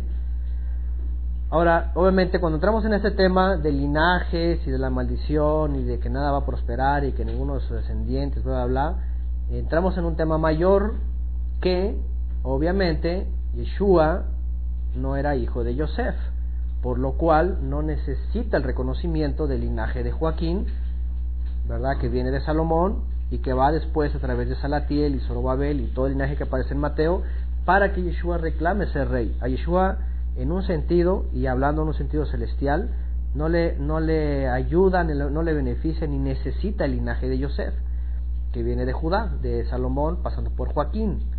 ¿Por qué? Porque Yeshua simplemente viene a ser, e incluso el título que se le da como la, de la tribu de Judá, viene siempre a ser, eh, simplemente a ser una figura, un título, ¿verdad?, representativo en Israel, porque finalmente Yeshua, cuando le pregunta a los, a los religiosos, les dice, eh, ¿de quién es el hijo el Mesías, el Mashiach? ¿De quién es hijo? ¿Y qué, y qué dicen los, los fariseos? Pues de David, ¿cierto? Ese es David, obviamente tiene que ser descendiente de David. Y entonces Yeshua les dice, y como dice la escritura eh, de, David, el Señor le dijo a mi Señor, ¿verdad? Siéntate a mi diestra hasta que ponga a, tus enemigos por estado de tus pies. Entonces lo que estamos viendo ahí con Yeshua es de que cuando está hablando Yeshua en esos términos, eh, Judá y, todo, y toda la historia y el linaje que se esperaba y el rey físico en el templo y todo eso ya había quedado completamente este, eh, fuera del lugar, o sea, por causa del pecado ya había quedado, ahora sí que, eh, pues invalidado por causa del pecado, ¿no? Y lo que viene a ser el Mesías es justamente a tomar un papel como figura de, de, ese, de, de esa dinastía real o de reyes para poder sustentar un reinado, pero que no se va a ejercer físicamente, sino en un reinado celestial, algo que va mucho más allá de los contextos literarios. Hoy día en el judaísmo, hoy día en el judaísmo, déjenme decirles que eh, hay gente que reclama ser descendientes de David y que pueden y que pueden reclamar desde el punto de vista eh, del linaje eh, ser proclamados reyes de, de, Israel y entre uno de ellos está justamente este príncipe de Inglaterra el rey de Inglaterra bueno el príncipe de Inglaterra eh, y que hoy día su hijo eh, Guillermo se llama verdad el, que se acaba de casar eh, se cree que lo pueden proclamar en un futuro verdad en un, un descendiente de David y que pueda reclamar el, trono de David. Obviamente en el mundo laico, en Israel, sobre todo todo ese movimiento es de los de los de los este el judaísmo reformista eh, están apoyando todo eso. A ellos no les importa si guarda Torah o no, con que sea linaje de David, ahora le puedes proclamarlo como rey, no les importa lo demás. Ellos nada más con que digan, bueno, que muestre el linaje. Esto es dentro de la literalidad, un linaje físico y que venga directamente de David. A ellos no les importa lo demás. Sin embargo, cuando lo vamos a la escritura, vemos que finalmente no era necesario y por algo yo creo el Eterno maldijo este linaje de Joaquín, ¿verdad? Y se le dice que no iba a prosperar en nada y que su descendencia no lograría sentarse en el trono de David para que nadie pues pudiera adjudicarse esta silla real y nadie pudiera reclamar ser rey de, de, Israel, ¿verdad? Porque Yeshua ¿verdad? Con, otro sistema de autoridad, podemos decirlo así, con autoridad diferente, siendo un sacerdote, dice la escritura, del orden de Melquisedec, iba a venir a, a, ocupar ese lugar de reinado y que no tenía que ver con un linaje físico, ¿ok? Un linaje que diga, ah, pues yo soy descendiente de, Yeshua nunca dijo, ah, pues yo soy descendiente de Zorobabel, ¿verdad? O de David, o todo eso, nunca dijo eso. Entonces, bueno, aquí obviamente nos metemos ya en un poquito en temas respecto al Mesías. En el 23 vamos a hablar un poquito más a esta promesa que apunta obviamente a temas ya celestiales y no tanto terrenales. ¿Ok? No sé si me, me están siguiendo por acá. Sí me están escuchando porque veo que no entra el audio. Pero sí, ¿verdad? Si no ya hubieran dicho algo. Ok, entonces eh, todos esos aspectos, obviamente, bueno, ya aquí en el momento de la de la profecía que se le está hablando a Judá y se le está hablando de todos esos aspectos que involucran el juicio, viene este evento importante, ¿ok? Que es la maldición de este rey Joaquín, el cual iba, dice que no iba a ser prosperado en nada, iba a ser llevado al exilio, iba a morir fuera y además iba a ninguno de sus descendientes a heredar el trono de David. ¿Ok? Si los rabinos dicen que a Yeshua no le corresponde el trono de David porque es descendiente de Joaquín, ¿verdad? Pues que lo digan.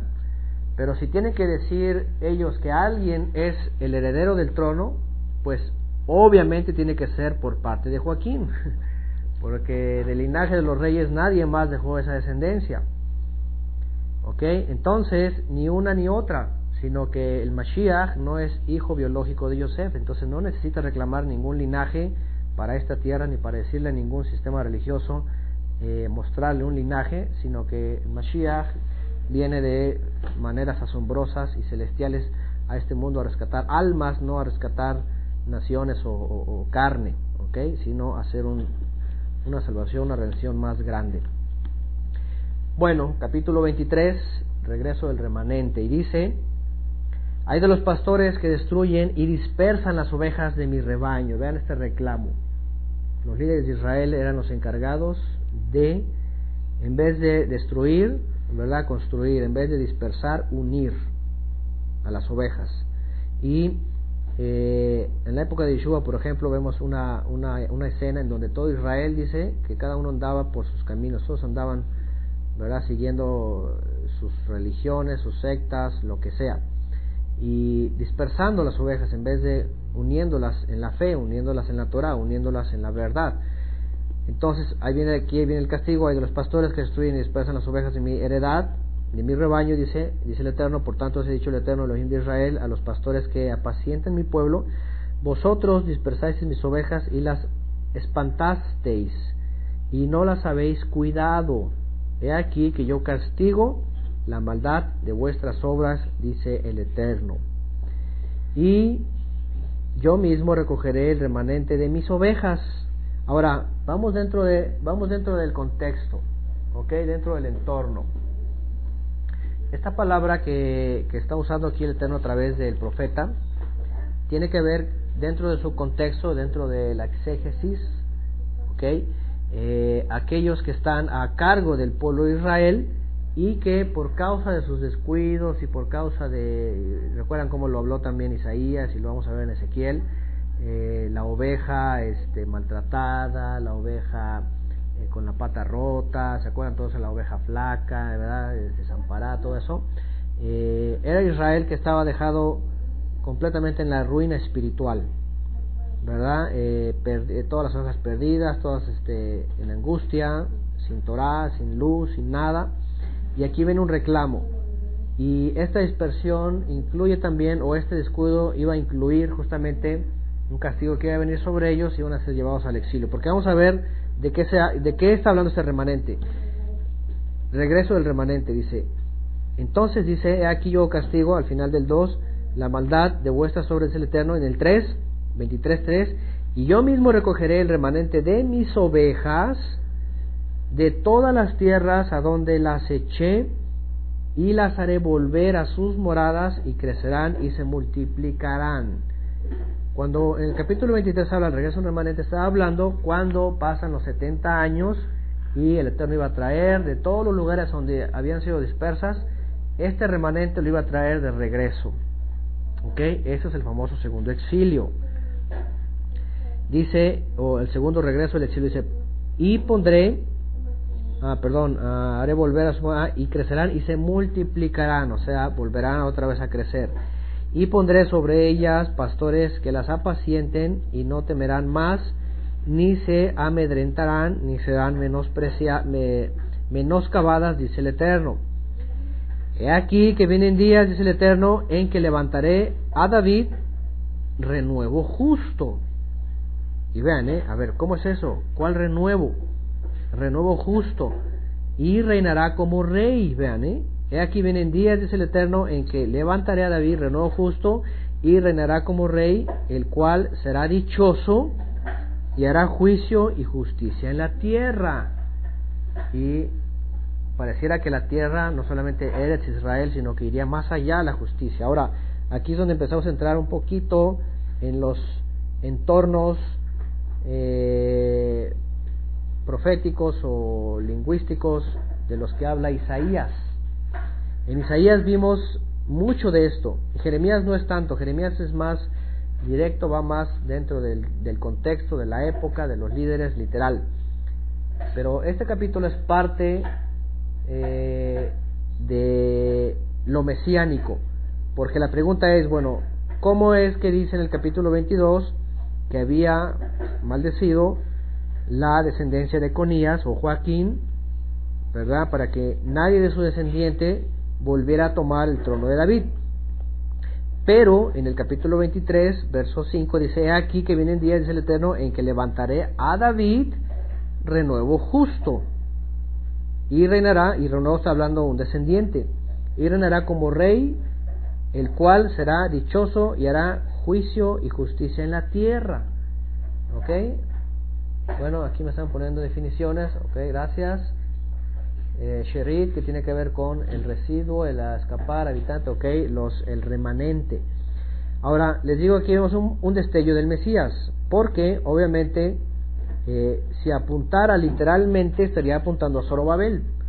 Sin embargo, Zorobabel en sí no fue un rey, fue gobernador de Judea y bueno, estaban pasando por un tiempo eh, difícil, pero finalmente no necesariamente él juzgó a Israel en esencia, él fue gobernador dentro del gobierno de Israel eh, después del exilio y, y sí trajo trajo este eh, pues cierta paz ¿no? y prosperidad al pueblo pero también nos está dando una pequeña luz respecto al Mesías el renuevo ¿ok? aunque dijimos que Yeshua no es del linaje de Jeconías es decir el Mashiach no es hijo biológico, sino viene de, aspectos milagrosos celestiales. Entonces, por eso entendemos que también es un título de este Mashiach, ¿verdad? Que viene a cumplir un propósito de un linaje físico en la tierra del cual se esperaba luz a Israel. Voy a leer otra vez, aquí vienen días, dice el Eterno, en que levantaré a David Vean, eh, a David un renuevo justo y reinará como rey, el cual será dichoso y hará juicio y justicia en la tierra. En sus días, vean, será salvo Judá e Israel habitará confiado. Y ese será su nombre con el cual le llamarán el Eterno Tzedekeinu. El Eterno es nuestra justicia. Ahora, este título obviamente y, y, y esta descripción del 6 enfoca un poquito en Zorobabel porque finalmente el Eterno hizo justicia a través de la época en la que Esdras, Nemías y Zorobabel hacían todo ese trabajo y retribuyó bondad para Israel trayéndoles del exilio de todas partes del imperio medo-persa un gran exilio y vinieron todo el remanente con muchas naciones también ahí donde se cumple lo de tomarán a un judío del tzitzit y vendrán diez y todo eso, iremos contigo porque el Eterno está con ustedes y bla, bla. Es, también este, Isaías lo nombra, también en Ezequiel lo vamos a ver, Jeremías lo acabamos de leer en Jeremías 16, del 15 en adelante. Eso se estaba cumpliendo, pero también nos está dando un pequeño destello para el Mesías, porque cuando se habla de Yeshua, cuando vamos a Yeshua, en la vida de Yeshua, en la vida de Yeshua nadie regresa del exilio, ¿cierto? Cuando viene Yeshua y hacen los apóstoles, el mensaje no es regresen a Jerusalén. ¿Cuál es el mensaje? El reino de los cielos se ha acercado. Convertidos y todos los que están en el exilio, en la dispersión, simplemente conviértanse de sus malos caminos y sirvan al Eterno. ¿Pero por qué? Porque Yeshua ya, ya, ya había dicho que Jerusalén, ni en Samaria ni Jerusalén iba a ser el punto de adoración o de servicio. ¿Verdad? Ajá. Sí, serán llevados al exilio. O sea, ¿para qué vas a regresar si va a haber un exilio? El, famoso último exilio, el exilio romano. Entonces, eh, tampoco de esencia puede hablarse completamente del Mesías todo ese texto, porque en la época de Yeshua no ocurre como esto. Vean, vamos a continuar lo que dice en el verso 7. Dice, por tanto, he aquí que vienen días, dice el Eterno, en que no dirán más, lo mismo que dice en Jeremías en 16, 16, 16, No dirán más, vive el Eterno que hizo subir a los hijos de Israel de la tierra de Egipto, es cuando salen con Moisés, sino vive el Eterno que hizo subir y trajo la descendencia de la casa de Israel de tierra del norte de las, y de todas las tierras a donde yo los había echado, y habitarán en su tierra. Esto hablando de la época de Esdras y Nehemías y Zorobabel y Yehoshua, sumo sacerdote. Todo en esa época es cuando regresan todo este. Ya, eh, ustedes saben que estos textos se usaron en la eh, justamente en la época de la emancipación judía en el siglo de hecho desde el siglo XV XVI ya venían estos estos este, pequeños destellos ya en el, al final a principios del siglo XIX eh, los judíos de la Reforma empezaron a usar estos textos. Vean, eh, no, era, no, había, no, era, no hay nada nuevo debajo del cielo. Eh, empezaron a usar estos textos para decir que esto no se ha cumplido, que esto se va a cumplir. Por eso viene todo este mensaje de regresar y regresar y todos y, y vaya, van a ser muchos hijos y van a... Por eso esta lucha ahorita de, de, de conquistar las tierras, saben que el movimiento sionista tiene como propósito conquistar desde el mar de Egipto hasta Mesopotamia, hasta el Éufrates, y del Éufrates hasta el mar de Arabia y el mar de Irán, hasta, hasta Kuwait y el Yemen, todo eso. Por eso es que quieren ir abarcando y ahorita la tirada es Siria y luego Irán, porque ya teniendo eso, vámonos, todo lo demás ya es, ya es fácil. Y aquí es donde se va a desatar justamente este, este conflicto. Eh, pero bueno, el asunto es de que eh, esto se ha mal usado para lo que se predica hoy día, ¿no? Pero lo que está hablando aquí el texto, dentro del contexto, obviamente está hablando en un sentido eh, literal de que todo ese remanente llevado a eh, todo el, imperio medo-persa, habiendo sido llevado primero por los babilonios y habiendo, habiendo quedado en el imperio medo-persa, iban a regresar, ¿verdad? Como un remanente, como un residuo, dice por acá, un restante, una porción Aquellos que aceptaron el castigo, se fueron al exilio y eh, su galardón o su, o su botín, dice, su recompensa iba a ser ser traído de regreso a su descendencia. ¿Okay? Entonces, eh, aquí viene otra vez, pues, vive, el Eterno que hizo subir, no se dirá más, eh, vive el Eterno que hizo subir a, los hijos de Israel a la tierra de Egipto, sino vive el Eterno que subir y trajo la descendencia, vean, la descendencia o sea, los hijos de los que fueron llevados a exiliados, la descendencia de la casa de Israel de tierra del norte y de todas las tierras de eh, a donde los había echado y habitaron su tierra. Ahora, y aquí no dice de Judá, dice eh, la descendencia de Bet Israel, de la casa de Israel, hablando de las doce tribus. Por eso vemos en la época de Yeshua, por ejemplo, ya cuando han pasado después de esto más de 500 años, Vemos en Israel de todas las tribus ahí dentro, ¿verdad? Todo ese remanente regresa y hay, eh, hay, hay de todas las tribus. Y bueno, ya después de esas promesas que aunque están dentro del contexto, ¿verdad? Tienen unos pequeños brillos de la redención mesiánica, eh, se completaría y más adelante cuando lleguemos a Ezequiel, por cierto, vamos a comprender en forma paralela cosas que habla Jeremías. Jeremías y el profeta Ezequiel casi están predicando en el mismo momento, de la época de, la destrucción del templo y en parte del exilio. Y ambos hablan de lo mismo, nada más que Ezequiel. En, Ezequiel vamos a retomar un poquito eh, los entornos de Isaías. Eh, Ezequiel es de la, de la palabra profética que habla diferente que Jeremías, habla más como Isaías y empieza a situar los eventos físicos de su época y les da un contexto celestial. ¿okay? De hecho, en la famosa guerra de Gog y Magog, que la mayoría la ponen hasta el final, es una alusión obviamente a las fuerzas que al final van a emerger, pero lo que vemos en, en Gog y Magog en Ezequiel, el capítulo 39, se cumple también, se cumple en su época, se cumple en su época, tanto que lo que está hablando aquí Jeremías viene en, en, en Ezequiel 39, es más, Vean lo que dice, por ejemplo, dice, otra vez voy a leer 23.5 aquí, que vienen días, dice el Eterno, en que levantaré a David, renuevo justo y reinará como rey, el cual será dichoso y, será y hará juicio y justicia en la tierra. Dice, y en sus días será salvo Judá e Israel habitarán confiados, y ese será su nombre con el cual le llamarán Adonai Chedekeinu, justicia nuestra.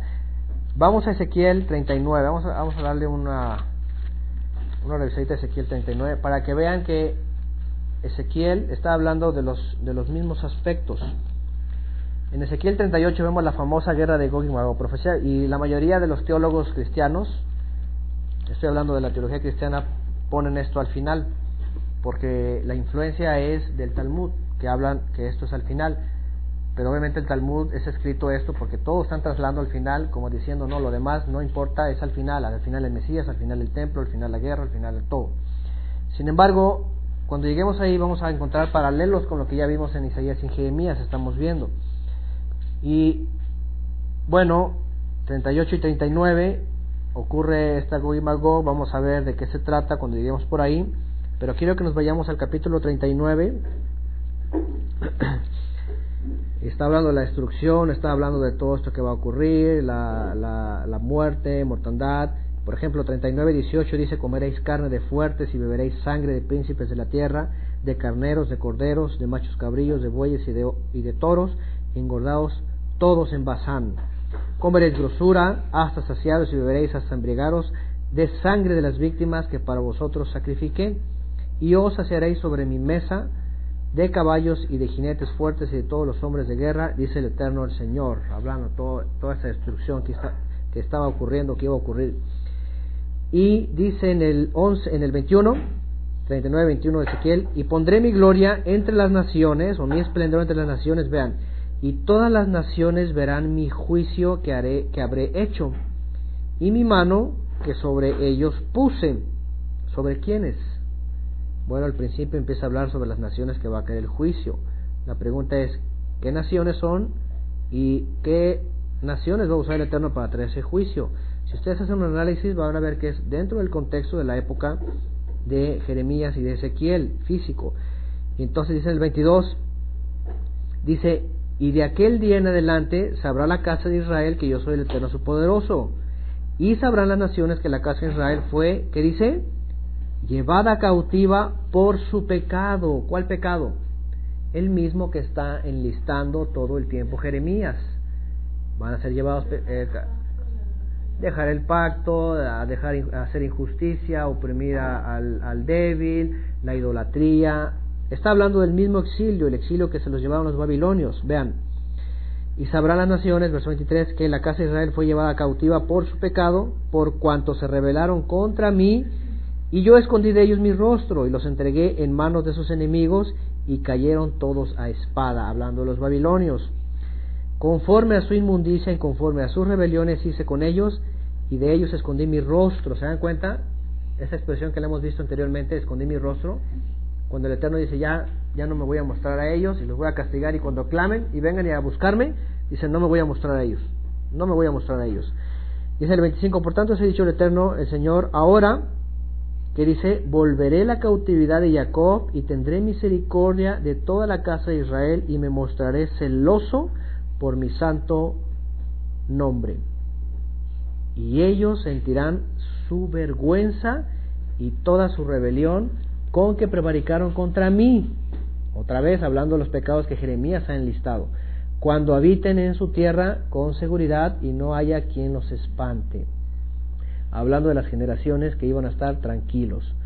Cuando, dice, los saqué de entre los pueblos, perdón, los saque de entre los pueblos y los reúna de la tierra de sus enemigos y sea santificado en ellos. ¿Se acuerdan? Lo mismo que vimos en Isaías, lo mismo que vimos en Jeremías.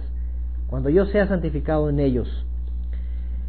Y dice, ah, ante los ojos de muchas naciones, y sabrán que yo soy el eterno su dice, cuando después de haberlos llevado al cautiverio entre las naciones, los reúna sobre su tierra sin dejar allí a ninguno de ellos. Ni esconderé más de ellos mi rostro, porque habré derramado mi ruach, dice, sobre la casa de Israel, dice el Eterno, el Señor. Ahora, este derramamiento de ruach no es en la época de Yeshua, en Shavuot, porque no ocurre ningún regreso al exilio ni nada de esto ni menos seguridad, ¿verdad? si lo ponemos al final, pues tampoco, porque ¿cómo vamos a regresar físicamente y vamos a tener hijos y todo eso, ¿no? El templo y sacrificios.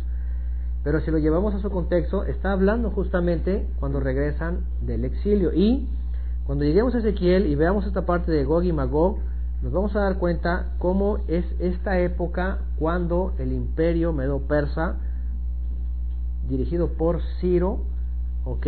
Sujeta a todas estas naciones y el Eterno la usa para traer juicios a todas esas naciones que se, eh, se asocian a, a Gog, Mesec, Tubal, este, Fud, Persia, todos ellos, eh, para sujetarlos y para hacer que el nombre del Eterno sea mostrado a todas las naciones en aquella época y el remanente de Israel que había sido llevado por los babilonios y están bajo el mandato de Ciro, regresen a la tierra prometida y el Eterno les vuelva a dar prosperidad. ¿Ok? Esos son los paralelos entre esos profetas. De hecho, si ustedes van a la historia, Jeremías y Ezequiel están predicando casi en el mismo tiempo. Ezequiel también le toca ver la destrucción del templo y, y, y habla no solamente de esta guerra que va a venir sobre esas naciones, sino que además habla del regreso del remanente y además del 40 en adelante habla del famoso templo, que, que, que la mayoría lo pone hasta el final, ¿verdad? Ya sabemos que el templo final es, el, es un templo celestial, dice Apocalipsis es una, es una ciudad celestial, pero el 40 en adelante en realidad habla del famoso segundo templo, ¿verdad? En donde Yehoshua o Josué, el sumo sacerdote del linaje justamente de Sadoc, Josadac, de Pinjas, iba a ser quien iba a retomar otra vez el sacerdocio. ¿Ok? Por acá, ajá.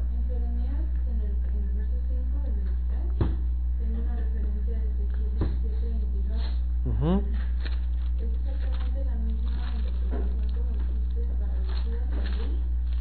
17, 22.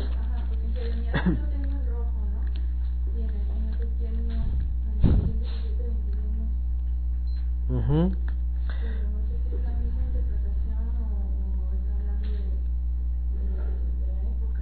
Sí, está hablando de la época también. De pronto hay, por eso les digo que Ezequiel tiene de pronto destellos mesiánicos, o sea, eh, se muestran un poco las promesas que se van a cumplir hasta la época de Yeshua, ¿ok? Eh, pero está hablando dentro del contexto también, Ezequiel está hablando dentro de los términos. Van a ver que cuando lleguemos ahí, está hablando del mismo tiempo que, Jeremías estaba hablando eh, a la mitad de, de su ministerio y al final. Está hablando el mismo, de, es un paralelo, está hablando del pecado de Jerusalén, los juicios contra Moab, contra Tiro, contra Edom, contra los filisteos, contra los amonitas, este, contra los babilonios, contra Sidón, Egipto, van a ver que Ezequiel está hablando igual, de hecho es una es un paralelo de, Jeremías, ¿ok? Entonces, eh, y ahorita para hacer un poquito de énfasis y verlo dentro del contexto, ¿ok? Para no sacarlo de aquí, aventarlos al futuro y decir que nada eso se ha cumplido y va a cumplirse, ya vimos y hemos hablado que la redención que esperamos es algo celestial, es algo más grande, es algo que no podemos asociarlo con bombas, este, usar bombas contra los árabes y todas esas cosas que ahorita ya saben cómo están las cosas en Medio Oriente, cada vez están de color de hormiga, como dicen. en un sentido sí, sí, en un sentido eh, eh, es, es, este renuevo, ¿verdad? Pero también con un destello del Mesías, porque finalmente, eh, eh, finalmente Yeshua en realidad no es, no es descendiente de David.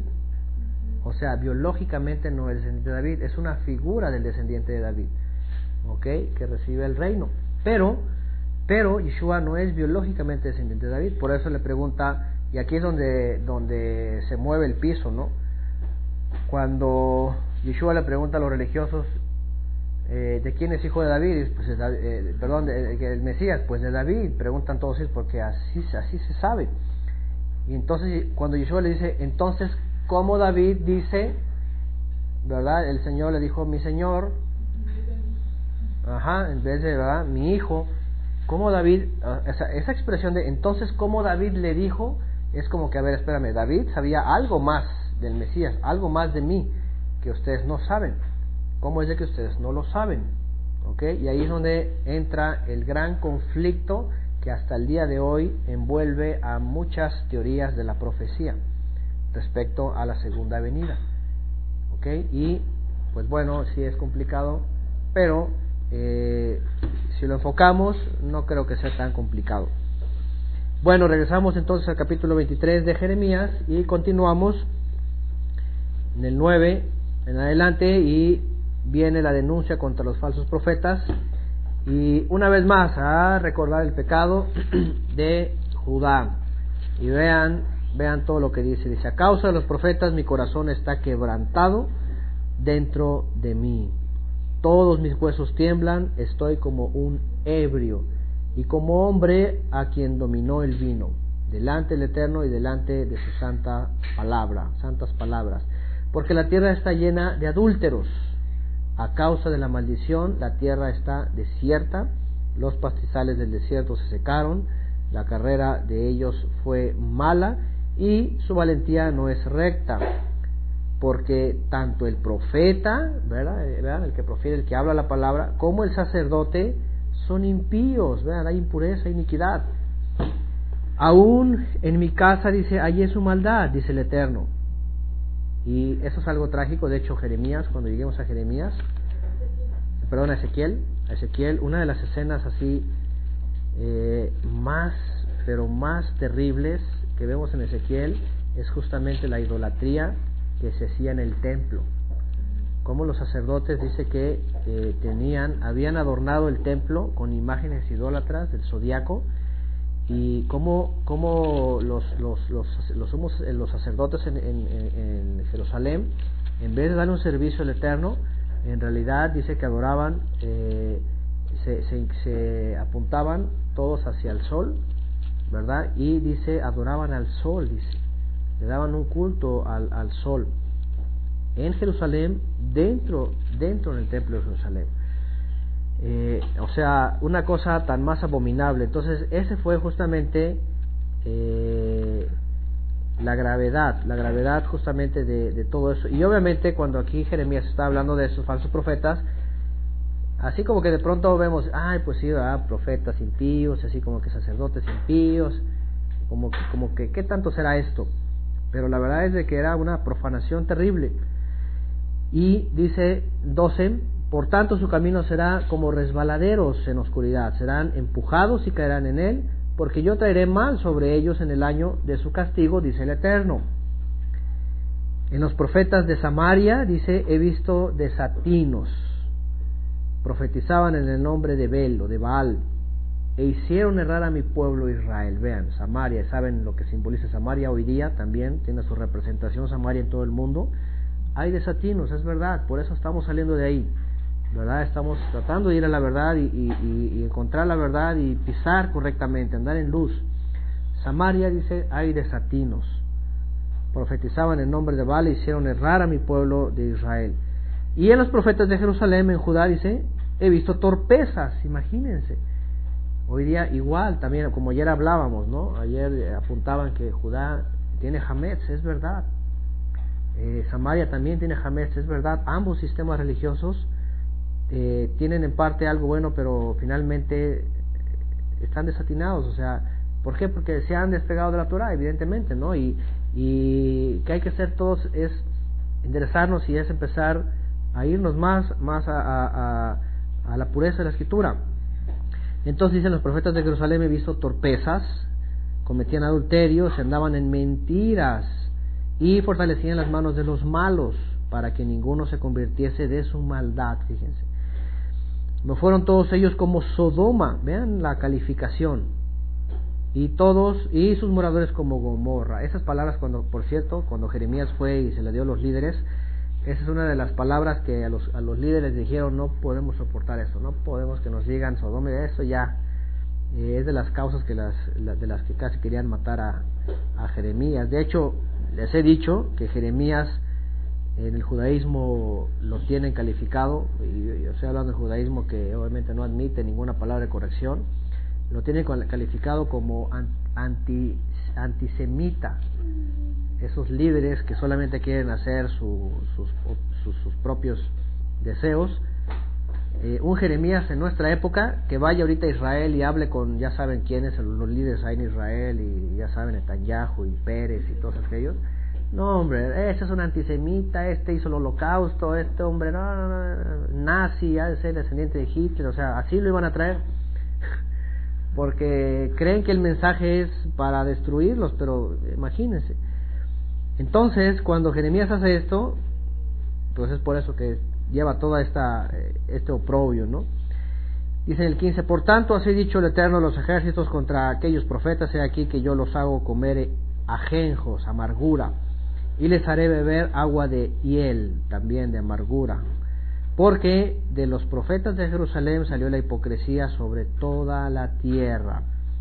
Así ha dicho el Eterno los ejércitos, no escuchéis las palabras de los profetas que os profetizan, os alimentan con vanas esperanzas, hablan visión de su propio corazón, no de la boca del Eterno, vean, visión de su propio corazón. Ya vimos eh, capítulos anteriores, ¿verdad? Cómo, cómo se, se inclinan a, los, a, las imaginaciones de su malvado corazón, así dice el Eterno a través del profeta.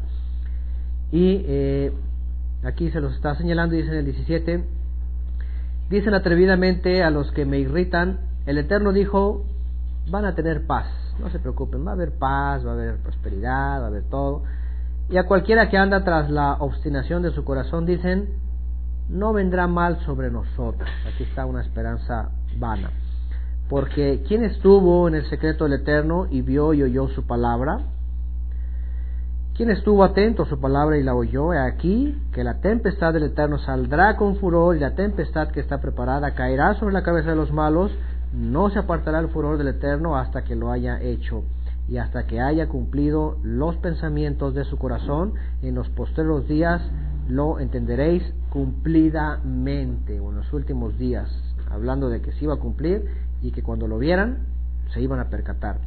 No envié yo a aquellos profetas pero ellos corrían y no les hablé, mas ellos profetizaban. Pero si ellos hubieran estado en mi decreto, habrían hecho oír mis palabras a mi pueblo y lo habrían hecho volver de su mal camino y de la maldad de sus obras. Vean, por eso aquí es donde se puede notar cuando es un falso profeta y cuál es uno verdadero.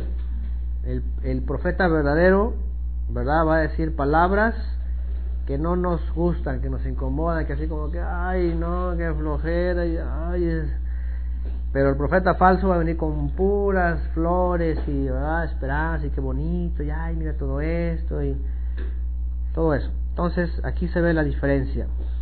Dice en el 23, soy, soy yo poderoso de cerca solamente, dice el Eterno, y no poderoso de lejos, de muy lejos, ¿Se ocultará alguno, dice el Eterno, en escondrijos que yo no lo vea?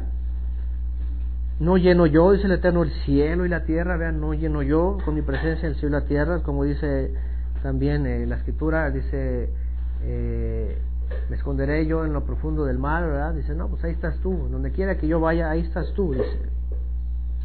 Y dice en el 25, yo he oído lo que aquellos profetas dijeron profetizando mentira, en mi nombre diciendo, soñé, soñé. Y vean que no es nuevo esto de los sueños, mucha gente eh, profetiza en sueños. De hecho, un día estuve invitado en una congregación aquí en Guadalajara hace muchos años a un lugar en donde promovían esto y en medio de su de su culto de su tiempo de eso, de, vamos, de su culto, pues había una parte en donde pasaban pasaban los, los congregantes y platicaban sus sueños. Y en base a sus sueños decían va a pasar esto y va así así decían. Soñé esto y el señor me dijo esto y señor así. Y así practican no sé si alguien les ha tocado pero a mí me, me tocó visitar un lugar de esos. Y basaban justamente en los sueños lo que y bueno a veces se convertía en adivinación o qué sé yo y bueno, dice, soñé, soñé. ¿Hasta cuándo estará esto en el corazón de los profetas que profetizan mentira y que profetizan el engaño en su corazón? No piensan cómo hacen que mi pueblo se olvide de mi nombre con sus sueños que cada uno cuenta. o su compañero, al modo que sus padres se olvidaron de mi nombre por Bel o por Baal. El profeta que tuviera un sueño, cuente el sueño, y aquel a quien fuere mi palabra, cuente mi palabra verdadera. ¿Qué tiene que ver la paja con el trigo? Dice el Eterno, y vean cómo hace la diferencia, ¿eh? Paja y trigo. Está comparando que, pues el sueño, quien tiene sueño, pues cuéntele, dice, pero que, que escuche mi palabra, el que cuente mi palabra, eh, quien fuere mi palabra, dice, cuente mi palabra verdadera. ¿Qué tiene que ver una cosa con la otra, es eterno? No es mi palabra como fuego, dice el eterno, y como martillo que quebranta la piedra. Por tanto, he aquí que yo estoy contra los profetas, dice el eterno, que hurtan mis palabras, cada uno de su más cercano. Dice el Eterno, he aquí, yo estoy contra los profetas que endulzan sus lenguas y dicen, Él ha dicho. Él ha dicho, así lo endulzan, como si tuvieran la palabra del Eterno. El Señor ha dicho así, y el Señor ha dicho lo otro, y el Señor me dijo que les dijera, y el Señor, y todo el tiempo, ¿verdad?, haciéndole así. Dice el 32, aquí dice el Eterno, yo estoy contra los que profetizan sueños mentirosos y los que cuentan y hacen errar a mi pueblo con sus mentiras y con sus lisonjas. Y yo no les envié ni les mandé, y ningún provecho hicieron a este pueblo, dice el Eterno. Y qué manera, qué manera de, saber cuándo, cuándo de veras algo es inspirado y cuándo no, pues la misma escritura. ¿Verdad? Hemos citado que el profeta tiene que estar, o la profecía, el profeta tiene que estar sujeto al espíritu de la profecía. Pero si sueño o profecía o algo así, pues va encaminado por otro lado y no tiene nada que ver con la fe, pues obviamente eh, se dudaría, se dudaría que fuera una revelación divina. Entonces aquí demuestra el Eterno nuevamente su, su desacuerdo con todos esos profetas, dice en 33, y cuando te preguntare este pueblo o el profeta o el sacerdote diciendo, ¿cuál es la profecía del Eterno? Le dirás, esta es la profecía, os dejaré, ha dicho el Eterno. Imagínense, estaban acostumbrados a escuchar puras cosas bonitas, puras flores y promesas y prosperidad, y de pronto, ay, dame palabra del Eterno, ¿qué dice el Eterno? Te voy a dejar. Ah, sí, te voy a dejar, te voy a olvidar, te voy a cortar. Uf, qué fuerte, ¿no? Pues obviamente por eso nadie quería escuchar Jeremías. 34. Y al profeta, al sacerdote o al pueblo que dijere profecía del Eterno, yo enviaré castigo sobre el tal hombre y sobre su casa. Así diréis cada cual a su compañero y cada cual a su hermano. ¿Qué ha respondido el Eterno? ¿Y qué habló el Eterno? Y nunca más os vendrá a la memoria decir profecía del Eterno, porque la palabra de cada uno les será por profecía pues pervertisteis las palabras del poderoso viviente, del eterno los ejércitos, el poderoso nuestro. Así dirás al profeta, ¿qué te respondió el eterno y qué habló el eterno?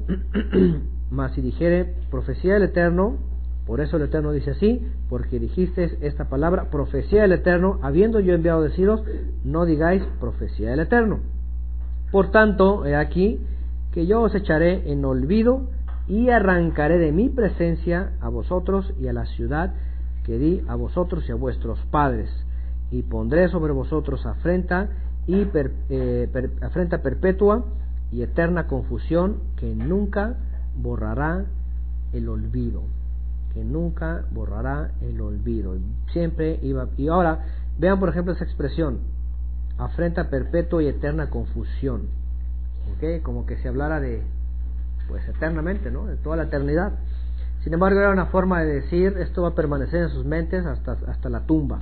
Nunca se les va a olvidar. Y bueno, esta, expresiones, ¿verdad? Para demostrar justamente cómo, cómo Israel, cómo Judá, cómo los líderes habían caído, Samaria habían caído en todos estos vicios, se habían dejado ir por las, las eh, los deseos de su corazón. Ya vimos eh, cómo actúa esto, lo platicamos en capítulos anteriores, cuando apunta al malvado corazón. Una primera, una, una, una primera puerta que se abre en las emociones, ¿verdad? Da lugar a que entren muchas emociones. Y después por eso los sistemas han caído en todo este eh, ese sistema emocional en donde solamente se, se dejan llevar por el éxtasis, lo que sienten, lo que piensan, y ay, están ahí volando. Y no es nada nuevo, como les digo, Judá eh, eh, y Efraín cayeron en lo mismo, ¿verdad? Solamente en las imaginaciones y en el sentimiento y, y por eso venían eh, todos estos, eh, esta, esta cautivación del ser, del alma, a través de todas estas emociones, pues obviamente se reflejaban incluso en, su, en sus sueños. ya hablamos de la glándula pineal y todo aquello que hablamos un poquito de cómo funciona el interior. Entonces era tan influyente que se penetraba en lo más interior, lo expresaban en sus sueños y estaban así volando en cosas así y que obviamente pues se despegaban por completo de la verdad y pues por eso erraban, caían en el error y pues seguían todas las todas las imaginaciones. Y en el capítulo 24 viene una figura más, la señal de los higos buenos y malos. Dice después de haber transportado Nabucodonosor, rey de Babilonia, a Jeconías, hijo de Joacim, rey de Judá, a los príncipes de Judá y a los artesanos y herreros de Jerusalén, y haberlos llevado a Babilonia, me mostró el Eterno dos cestas de higos puestas delante del templo del Eterno. Vean, aquí en el capítulo 24, por ejemplo, ya nos fuimos casi a, la, época, ya la época de la deportación, eh, porque fueron eh, eh, varias veces que se, que se empezaron a llevar a los judíos. Okay, en la primera se fueron estos, estos hombres, los reyes, los príncipes. Es aquí cuando Nabucodonosor pone como rey justamente a Matanías, que es eh, Sedequías, que reina 11 años, después se revela y también se, también se lo llevan al exilio. Pero eh, ya para eso estamos hablando, eh, obviamente muy cerca del año 610, 615, y andamos por ahí. Y dice, después de haber transportado a Nabucodonosor, rey de Babilonia, a Jeconías, hijo de Joacim, rey de Judá, los príncipes de Judá y los artesanos alrededor de Jerusalén, y haberlos llevado a Babilonia, me mostró el Eterno dos cestas de higos puestas delante del templo del Eterno. Una cesta tenía higos muy buenos, como brevas, y la otra tenía, esa cesta tenía higos muy malos, que de malos no se podían comer.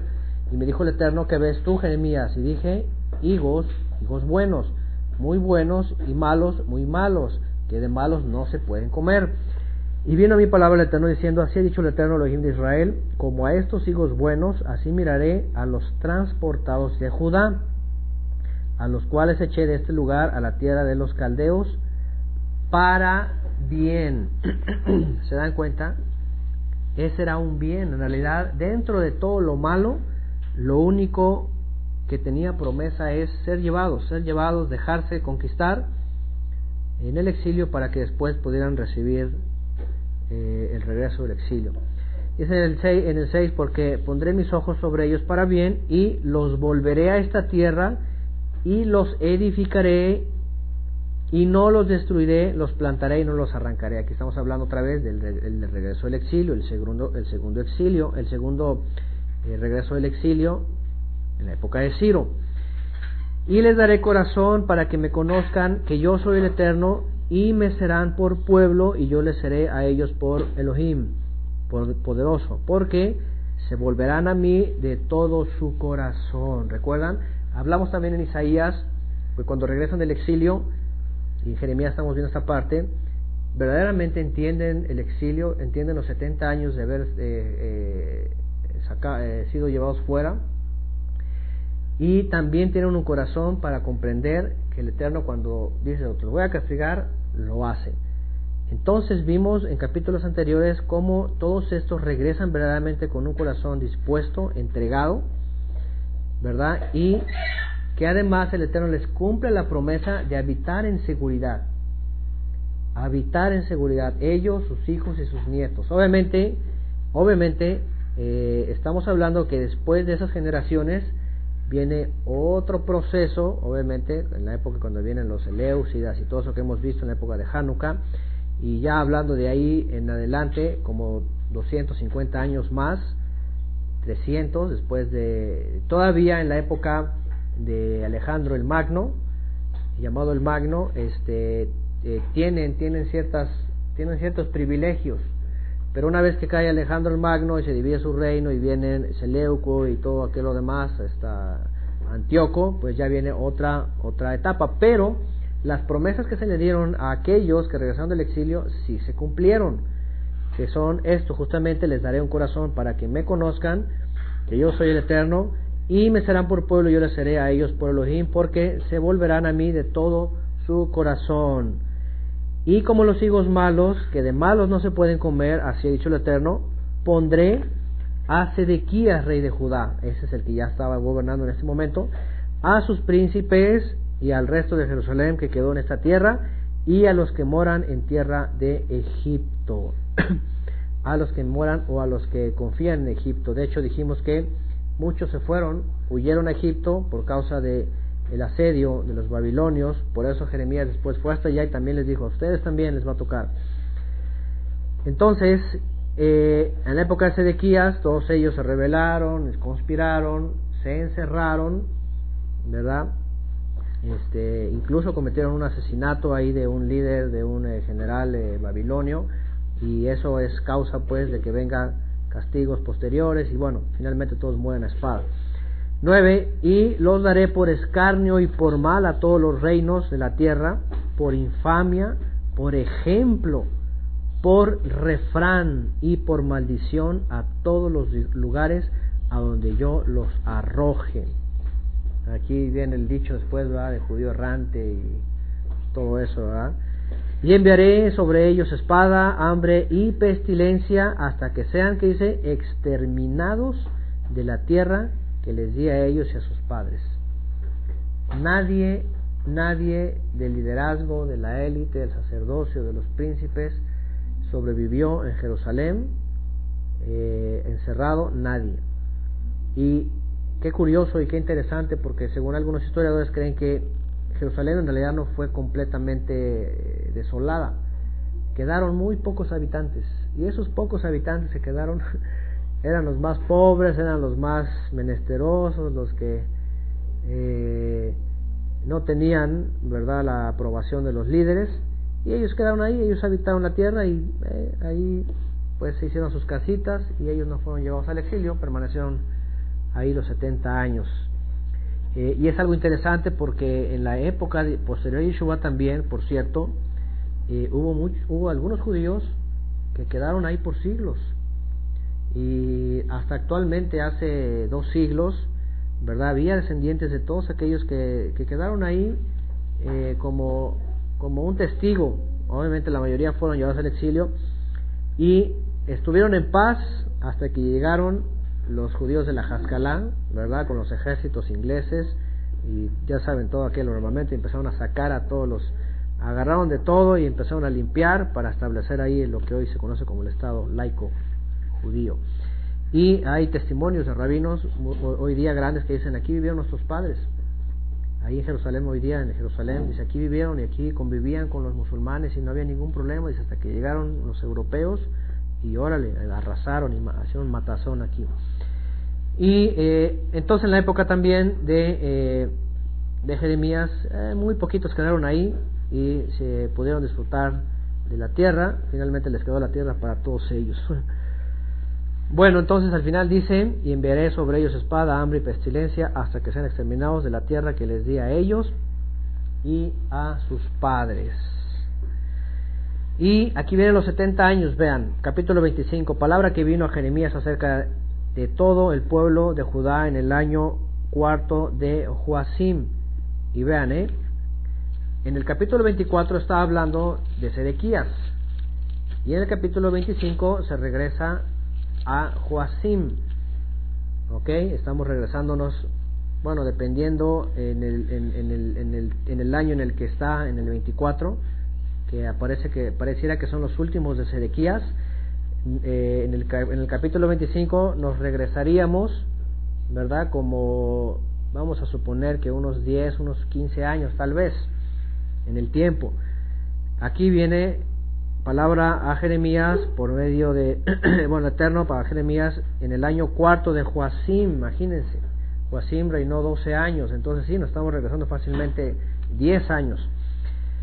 Hijo de Josías, rey de Judá, el cual era el año primero de Nabucodonosor, rey de Babilonia, la cual habló el profeta Jeremías a todo el pueblo de Judá y a los moradores de Jerusalén, diciendo, desde el año 13 de Josías, hijo de Amón, rey de Judá, hasta este día, que son 23 años, ha venido a mi palabra el Eterno, vean, 23 años hasta, la, hasta el cuarto año de Joacim.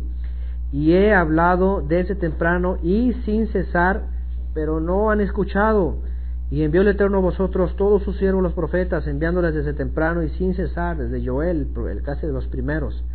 Pero no oísteis ni inclinaste vuestro oído para escuchar, cuando decían, Shubu, volveos ahora de, vuestro mal camino y de la maldad de vuestras obras y moraréis en la tierra que os dio el Eterno a vosotros y a vuestros padres para siempre, y no halláis, y no vayáis en pos de Dios ajenos y sirviéndoles y adorándoles, ni provoquéis la ira contra eh, con la obra de vuestras manos y no y no os haré mal pero no me habéis oído dice el eterno para provocarme a ira con la obra de vuestras manos para mal vuestro.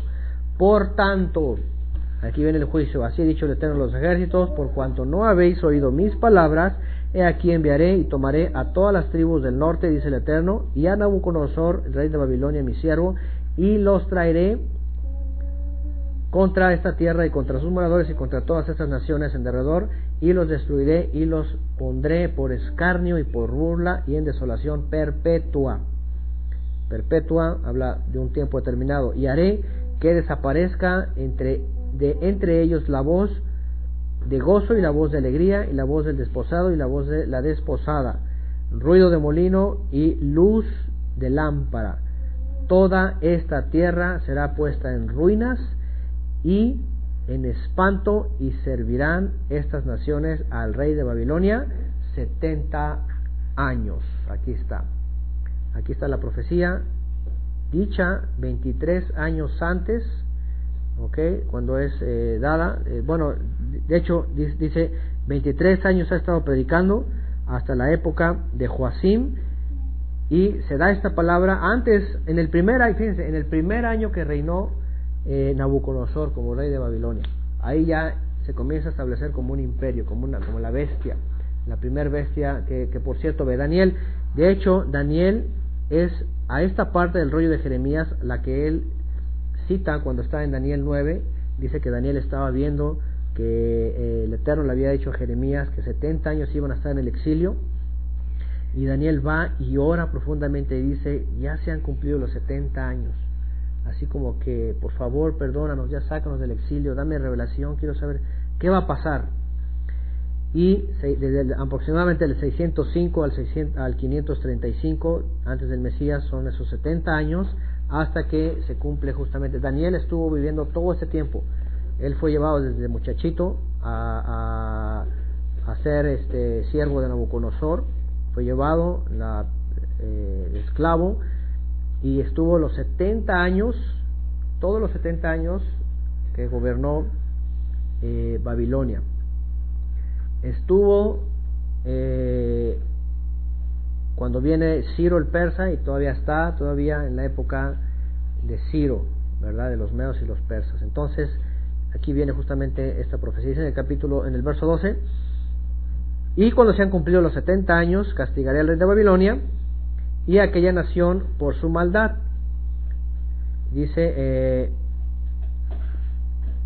ha dicho el Eterno y a la tierra de los caldeos, y la convertiré en desiertos para siempre, y traeré sobre aquella tierra todas mis palabras que he hablado contra ella, con todo lo que está escrito en este libro, profetizando por Jeremías contra todas las naciones.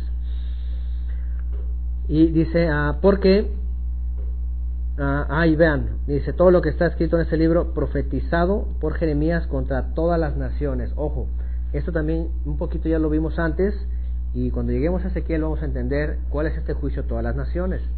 Porque este juicio que viene a Babilonia, que viene citado aquí, y a todas las naciones que circundan Judá, Judea y a Israel y, y eh, el norte, eh, son las que van a participar en la destrucción del famoso capítulo de Ezequiel 38 y 39 de Gog y Magog, ¿okay? que es una sombra o un paralelo, así, lo, bueno, lo han usado como, como un evento que va a ser en el futuro, pero en realidad se cumple en su época, porque está citando puras naciones ¿okay? que finalmente son babilónicas y que son parte de, del poderío de aquella época, que el Eterno deja para usar a Ciro como un instrumento para sujetarlas y llevarles un juicio y hacer que el nombre del Eterno sea engrandecido y su pueblo regrese a la tierra en aquella época.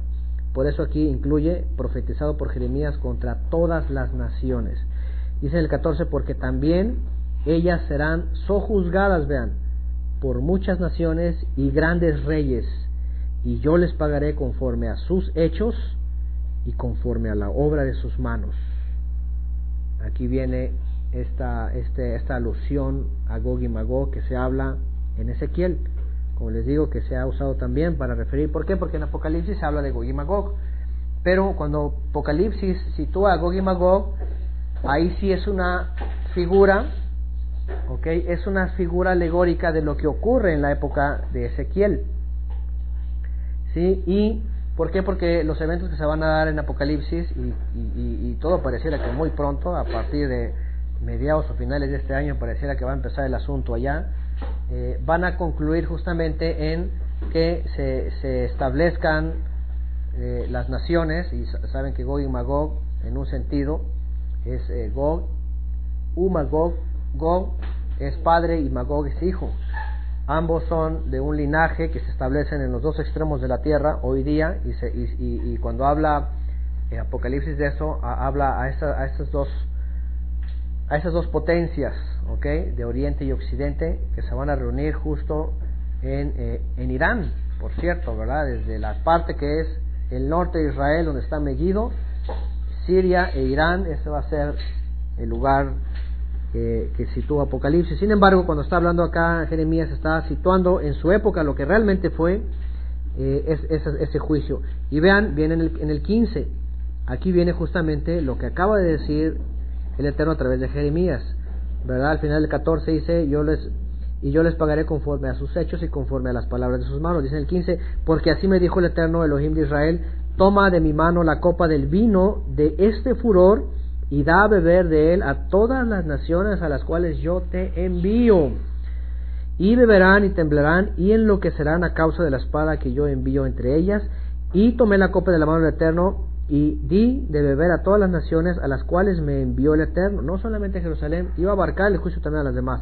Y Jerusalén, dice a Jerusalén, a las ciudades de Judá y los reyes, a sus príncipes, para ponerlos en ruinas, en escarnio y en burla y en maldición como hasta hoy, a Faraón, rey de Egipto, a sus siervos y a sus príncipes y a todo su pueblo, y a toda la mezcla de naciones y a todos los reyes de la tierra de Uz, a todos los reyes de la tierra del Filistea, Ascalón, Gaza, Ecrón, y al remanente de Azrod, a Edom, a Moab, a los hijos de Amón, a todos los reyes de Tiro, a todos los reyes de Sidón, a los reyes de las cosas que están del este, del lado del mar, a Dedán, a Tema, a Bus, y a todos los que se rapan las sienes, los que se rapan las sienes, y esa es una, es una alusión a, a, a, las, a las tribus cananeas, ¿verdad? Que, que hacían esto, por eso está prohibido en la Torah, a todos los reyes de Arabia, a todos los reyes de los pueblos mezclados que habitan en el desierto, a todos los reyes de Simri, a todos los reyes de Elam, a todos los reyes de Media, ojo, ustedes ven esas naciones también en Ezequiel 38 y 39, a todos los reyes del norte, los de cerca y los de lejos, los unos con los otros, y a todos los reinos del mundo que están sobre la faz de la tierra, y el rey de Babilonia Vean, ¿eh? Y el rey de Babilonia beberá después de ellos. La pregunta es, ¿quién iba a beber la ira, obviamente del Eterno, pero a través de quién? Y finalmente iba a ser el sello Babilonia. Pues del poder de los medos persas, de Ciro justamente. Ese es justamente el juicio que iba a venir sobre todas esas que está citado en Ezequiel como Gog y Magog. Dentro del contexto, dentro de la línea del tiempo. Que figuras veamos en el Apocalipsis, esa es otra cosa, ¿ok? Pero literalmente, dentro del contexto, Gog y Magog se cumplen. Ese es un paralelo del cual está hablando Jeremías y el cual habló también después, vamos a ver Ezequiel. Y bueno, dice al final, después, les dirás, pues, así ha dicho el Eterno los ejércitos, Elohim de Israel, bebed y embriagaos y vomitad y caed y, yo, y no os levantéis a causa de la espada que yo envío entre vosotros, y si no quieren tomar la copa de tu mano para beber, les dirás tú, así ha dicho el Eterno los ejércitos, tenéis que beber. A fuerzas, tómenla, porque he aquí que a la ciudad a la cual es invocado mi nombre yo comienzo a hacer mal, y vosotros seréis absueltos. no seréis absueltos, porque espada traigo sobre todos los moradores de la tierra, dice el Eterno los ejércitos. Tú pues profetizarás contra ellos todas estas palabras y les dirás, el Eterno rugirá desde lo alto. ¿Se acuerdan de esa expresión? El Eterno rugirá desde Sion y dará su, su, su, eh, su palabra desde Jerusalén, ¿verdad? Algo así dice. Ajá. Y dice, y desde su morada santa dará su voz, rugirá fuertemente contra su morada, canción de lagareros cantará contra todos los moradores de la tierra. Esta expresión que incluso se, se, cita en otra parte de la profecía, tiene que ver justamente con estos juicios, ¿verdad? De los cuales eh, cita eh, Ezequiel.